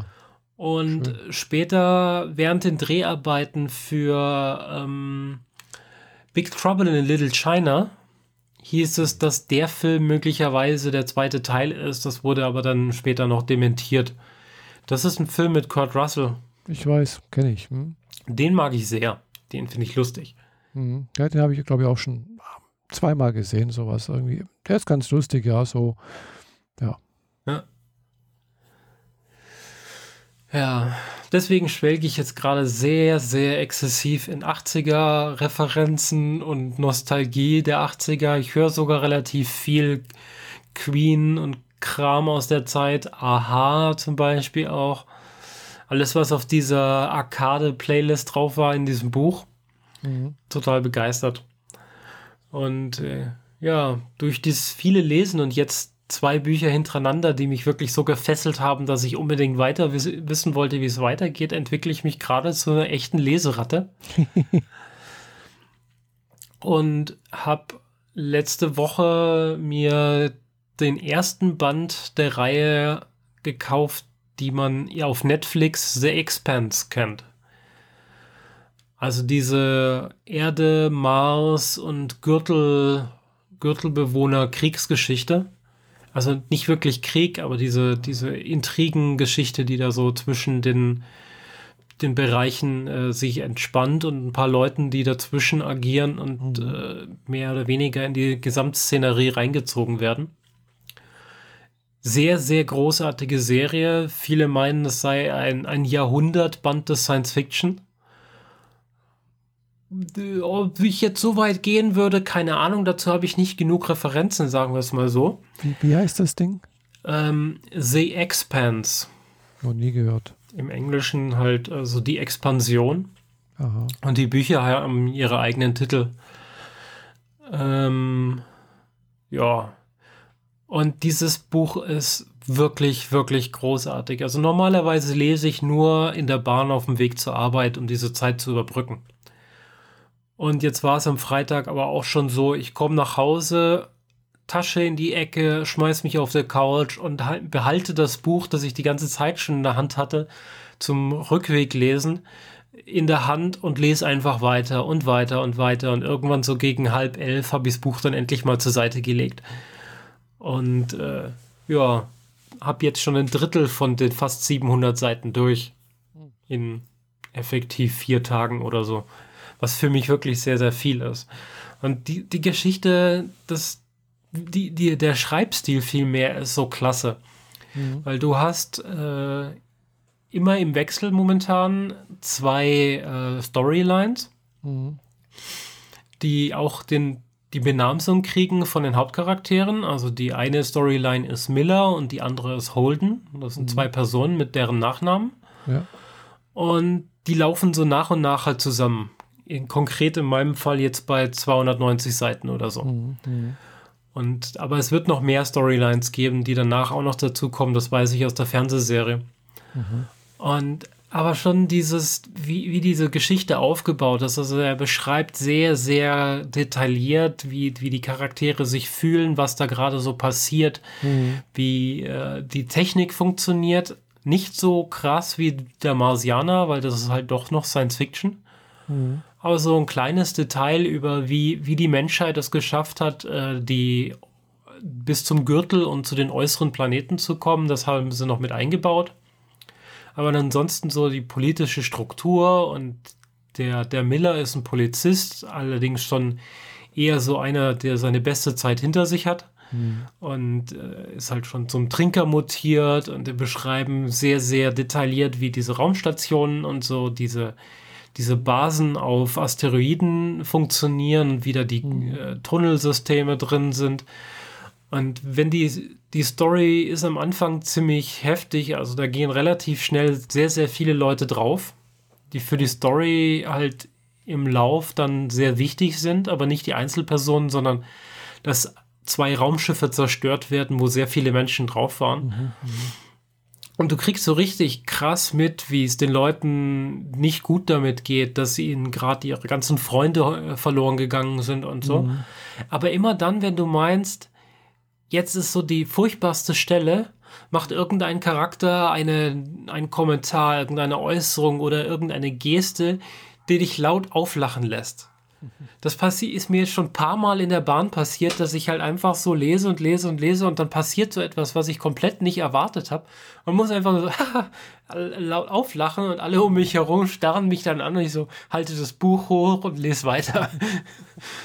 ist schon wirklich klasse. Also macht mir sehr, sehr viel Spaß. Mhm. Und The Expanse ist jetzt gerade letzte Woche in der dritten Staffel in Amerika angelaufen. Das ist eine Fernsehserie produziert von Sci-Fi, die dann nur als Zweitverwertung auf Netflix landet. Aber effektiv bilden die ersten zwei Staffeln das erste und die Hälfte vom zweiten Buch wohl ab. Mhm. Und es gibt schon sechs Bücher im Deutschen und mindestens sieben im Englischen. Ah und jeweils etwas um die 700, 800 Seiten. Also genug Material für die Fernsehserie und genug Material für viele Bahnfahrten. Mhm, mhm. ja, doch. Ist schon ganz ordentlich viel, ja. ja ich habe zum, zum Beispiel habe ich das Hörbuch angefangen gehabt von Game of Thrones vor einer Weile. Mhm. Ja. Und da wusste ich relativ bald, auch schon wegen der Fernsehserie, wo ich auch zeitweise den Überblick verloren habe, das sind zu viele Timelines, zu viele Charaktere, zu viele mhm. miteinander verwobene Geschichten. Das mag für jemanden, der sehr namensaffin ist, kein Problem sein. Mhm. Aber ich verliere dann sehr schnell den Überblick, wer, was, wieso, weshalb, warum und überhaupt jetzt gerade passiert. Mhm. Und da bin ich mit so einer Science-Fiction-Opera, die äh, aus also momentan höchstens vier Timelines gleichzeitig äh, besteht. Damit komme ich dann gerade noch klar. Mhm. Und durch die Fernsehserie habe ich auch ein Gesicht vor Augen, wie die Charaktere aussehen. Mhm. Gut, das nimmt mir die Science-Fiction-Serie dann halt ab, dass ich das, dass ich die Charaktere in meinem Kopf selbst entwickeln kann. Mhm. Ja. Aber gleichzeitig kann ich mich besser daran festhalten und weiß, wie die Story jetzt so weiterläuft und wie sie funktioniert. Mhm. Und jetzt ist es so, dass ich äh, tagsüber lese und abends gucke ich mir die Fernsehserie an. Immer so weit, wie ich denke, dass es jetzt zum Buch noch passt. Ah, ja. Die Fernsehserie hält sich erstaunlich gut ans Buch. Mhm. So ein paar Details haben sie verändert, die nicht relevant sind, aber so, ja, ja. die besser für die Leinwand funktionieren. Mhm. Das, ähnlich habe ich es auch schon mal versucht, mit, mit äh, Mangas und Animes zu machen. Mhm. Ähm, habe ich aber jetzt dann auch nicht durchgehalten. Also ich habe mir dann, dann doch lieber erstmal die, die Serie angeguckt und äh, bin aber jetzt eben noch nicht fertig mit dieser Manga-Serie. Äh, ja. Zum Beispiel. Also ich habe da mehrere da, wo das passen könnte. Gell? Ja, und ich anderen, halte jetzt das, das Buch voran. Also erst das mhm. Buch und dann die Serie. Ja, ist manchmal praktisch, praktischer, ja. Also, mhm. Hm, wie gesagt, ich habe da auch noch eine Serie, die ist zwar jetzt in Japan abgeschlossen, aber da, ich, ich weiß auch ungefähr, wie es ausgeht, aber äh, ist noch auf Deutsch fehlt, glaube ich, jetzt noch ein Band. Mhm. Äh, und es sind halt 25 Bände. Und die liest man halt auch nicht mal gerade so nebenher. ist oh, halt ja. auch. Okay. Und äh, ja, die Serie heißt Nisekoi, habe ich glaube ich schon mal erwähnt. Mhm. Äh, ist eine nette Liebesgeschichte halt so. Und äh, ja, aber ich weiß auch, wie es ausgeht. Also ich, es wurde natürlich das, praktisch das Ende gespoilert, wo das praktisch rauskam, gell? Ja, aber wenn du die Serie eh schon gesehen hast, dann weißt du es ja auch. Nee, nee, eben nicht, weil die Serie geht nicht so weit wie das Buch, gell? Ach so, so rum. Weil das Buch, mhm. das, weil die, die, die Manga-Reihe ist später fertig geworden als die Serien. Es sind also zwei Staffeln. Mhm. Gell? Also äh, in der Serie ist, ist praktisch das, das Ende offen, mehr oder weniger. Also okay. Also wenn man wissen will, wie es wirklich ausgeht, muss man halt eben das Manga, den Manga lesen. Mhm. Ja. Und klar, ich weiß inzwischen, wie es ausgeht, aber die Geschichte davor halt nicht. Gell? Das ist eigentlich das Spannende. Was passiert da alles und so? Gut, aber es ist eigentlich eher ein bisschen Slapstick, ein bisschen Comedy und sowas. Also, ja. Aber es gab halt dann eben doch diese zwei Lager. Äh, also, sprich, mit wem geht es der junge Mann dann eben zum Schluss? Mit, mit der einen Mädchen oder mit dem anderen Mädchen, gell? Und wer kommt noch zusammen? Irgendwie so etwas. Also, ja. Oder ähnlich auch mit, äh, hm, was jetzt, habe ich jetzt gerade, wo ich auf der Reha war, in der Reha war, äh, tatsächlich jetzt die DVD bekommen von Koe no Katachi. also äh, A Silent Voice. Das ist gerade rausgekommen, als ich, wie gesagt, auf Rea war. Ich hatte es schon bestellt gehabt, als ich noch zu Hause war. Ja, ich hatte es in der Hand, als ich letzt im Saturn war. Und äh, ja, ist aber halt auch auf Anime on Demand schon, glaube ich, zwei Wochen bevorher erschienen, gell? also auf dem äh, Video on Demand Portal. Mhm. Und äh, ja, da habe ich es mir dann auch noch ein zweites Mal angeguckt. Ja. Und da ist tatsächlich so, da ist es vielleicht manchmal gar nicht schlecht, den Manga zu lesen. Also ich habe den Manga noch nicht komplett gelesen, es sind sieben Bände, äh, aber so der Anfang, wo halt, ja, da wird halt einfach klarer, wird mehr beschrieben, warum der junge Mann jetzt so handelt, wie er handelt und warum er eigentlich, wie er tickt eigentlich. Gell? Das kommt im Film nicht so richtig raus. Mhm. Hm. Nichtsdestotrotz ist der Film sehr gut gemacht, finde ich. Also ist einer der besten, also der, der, der, der besten Anime-Filme des letzten Jahres, finde ich. Gell? Ja, äh, war relativ hoch gewotet und äh, mhm. wird auch im Laden äh, angepriesen, sag ich mal so. Ist nicht irgendeine Scheibe, die in irgendeiner Ecke liegt. Mhm. Also zumindest bei dem Saturn, in dem ich ah, war. Gut, ja, also Koino Katachi ist also spielt in der Liga von Your Name mit, wobei ich immer noch denke, dass Your Name noch ein Ticken besser ist. Ja, aber der braucht noch irgendwie drei Wochen oder so, bis er rauskommt. Stimmt. Der, der kommt 15. Mai raus. Stimmt, der kommt noch raus, ja. Ja, der Hatte ist nämlich ich, auf meiner Wunschliste. Auch vorbestellt, soweit ich weiß. Äh, ja, ja. irgendwie. So 15. Mai kommt der raus. Genau, also habe ich ja im Kino gesehen, genau. Ja, haben wir beide gesehen. genau. Du im OV und ich in äh, Deutsch Synchro. Mhm. Ja. Genau. Aber äh, nochmal zu, zu äh, The Expanse. Mhm. da gibt es, also in der Fernsehserie ist es so, dass sie drei Timelines aufziehen von Anfang an. Mhm. Da gibt es noch eine Politikerin auf der Erde, die äh, versucht, die Gesamtsituation irgendwie äh, nicht zu einem Krieg zu es eskalieren zu lassen. Mhm. Und da gab es eine Szene, die da lädt sie jemanden zum Essen ein und quatscht mit dem ganz locker und am nächsten Tag sind sie irgendwie in einem Sitzungssaal und er hat plötzlich seine ähm, ähm, seine Diplomatenfreiheiten verloren und den ganzen Kram und mhm das ist so, das ist so eine Situation gewesen. Ich glaube, ich könnte mir die Folge noch dreimal angucken. Ich verstehe nicht, warum das passiert. Mhm. Und da bin ich jetzt dann ganz froh drum, dass ich das Buch lese und hoffentlich bald erfahre, was da eigentlich gerade passiert ist, weil ich ja. verstehe es nicht. Es mhm. wird in der Serie nicht vernünftig erläutert, was hier gerade passiert ist mit mhm. diesem Typen. Ja. Ja, von daher bin ich ganz froh drum, das Buch zu lesen und mehr Details im Hintergrund zu erfahren. Mhm. Ja. Ja, klar. Hm. Das sind manchmal dann eben die Bücher doch sehr, sehr gut, ja. Ja. Mhm. Ja, und da wir inzwischen schon fast zwei Stunden voll haben ja. und unsere Themenliste gerade mal zur Hälfte geschnitten haben, würde mhm. ich sagen, wir machen heute, äh, machen jetzt mal die Kiste zu, oder? Genau denke ich auch. Habe zwar noch so ein paar sehr wichtige Themen da drauf, aber die werden auch erst über, äh, werden auch erst diesen Freitag so richtig wichtig für mich. Mhm. Nämlich ein Autokauf. Ah. äh, von daher macht es dann bei der nächsten Folge viel mehr Sinn, wenn ich davon erzählen kann. Ja, klar, logisch. Also Geld ist jetzt raus und Vertrag ist unterschrieben und mhm. Versicherungsvorab-Key habe ich mir schon geholt und so. Kennzeichen reserviert. Jetzt geht es halt nur noch darum, dass ich die Papiere kriege und zum Landratsamt stapfe. Mhm. Ja. Cool.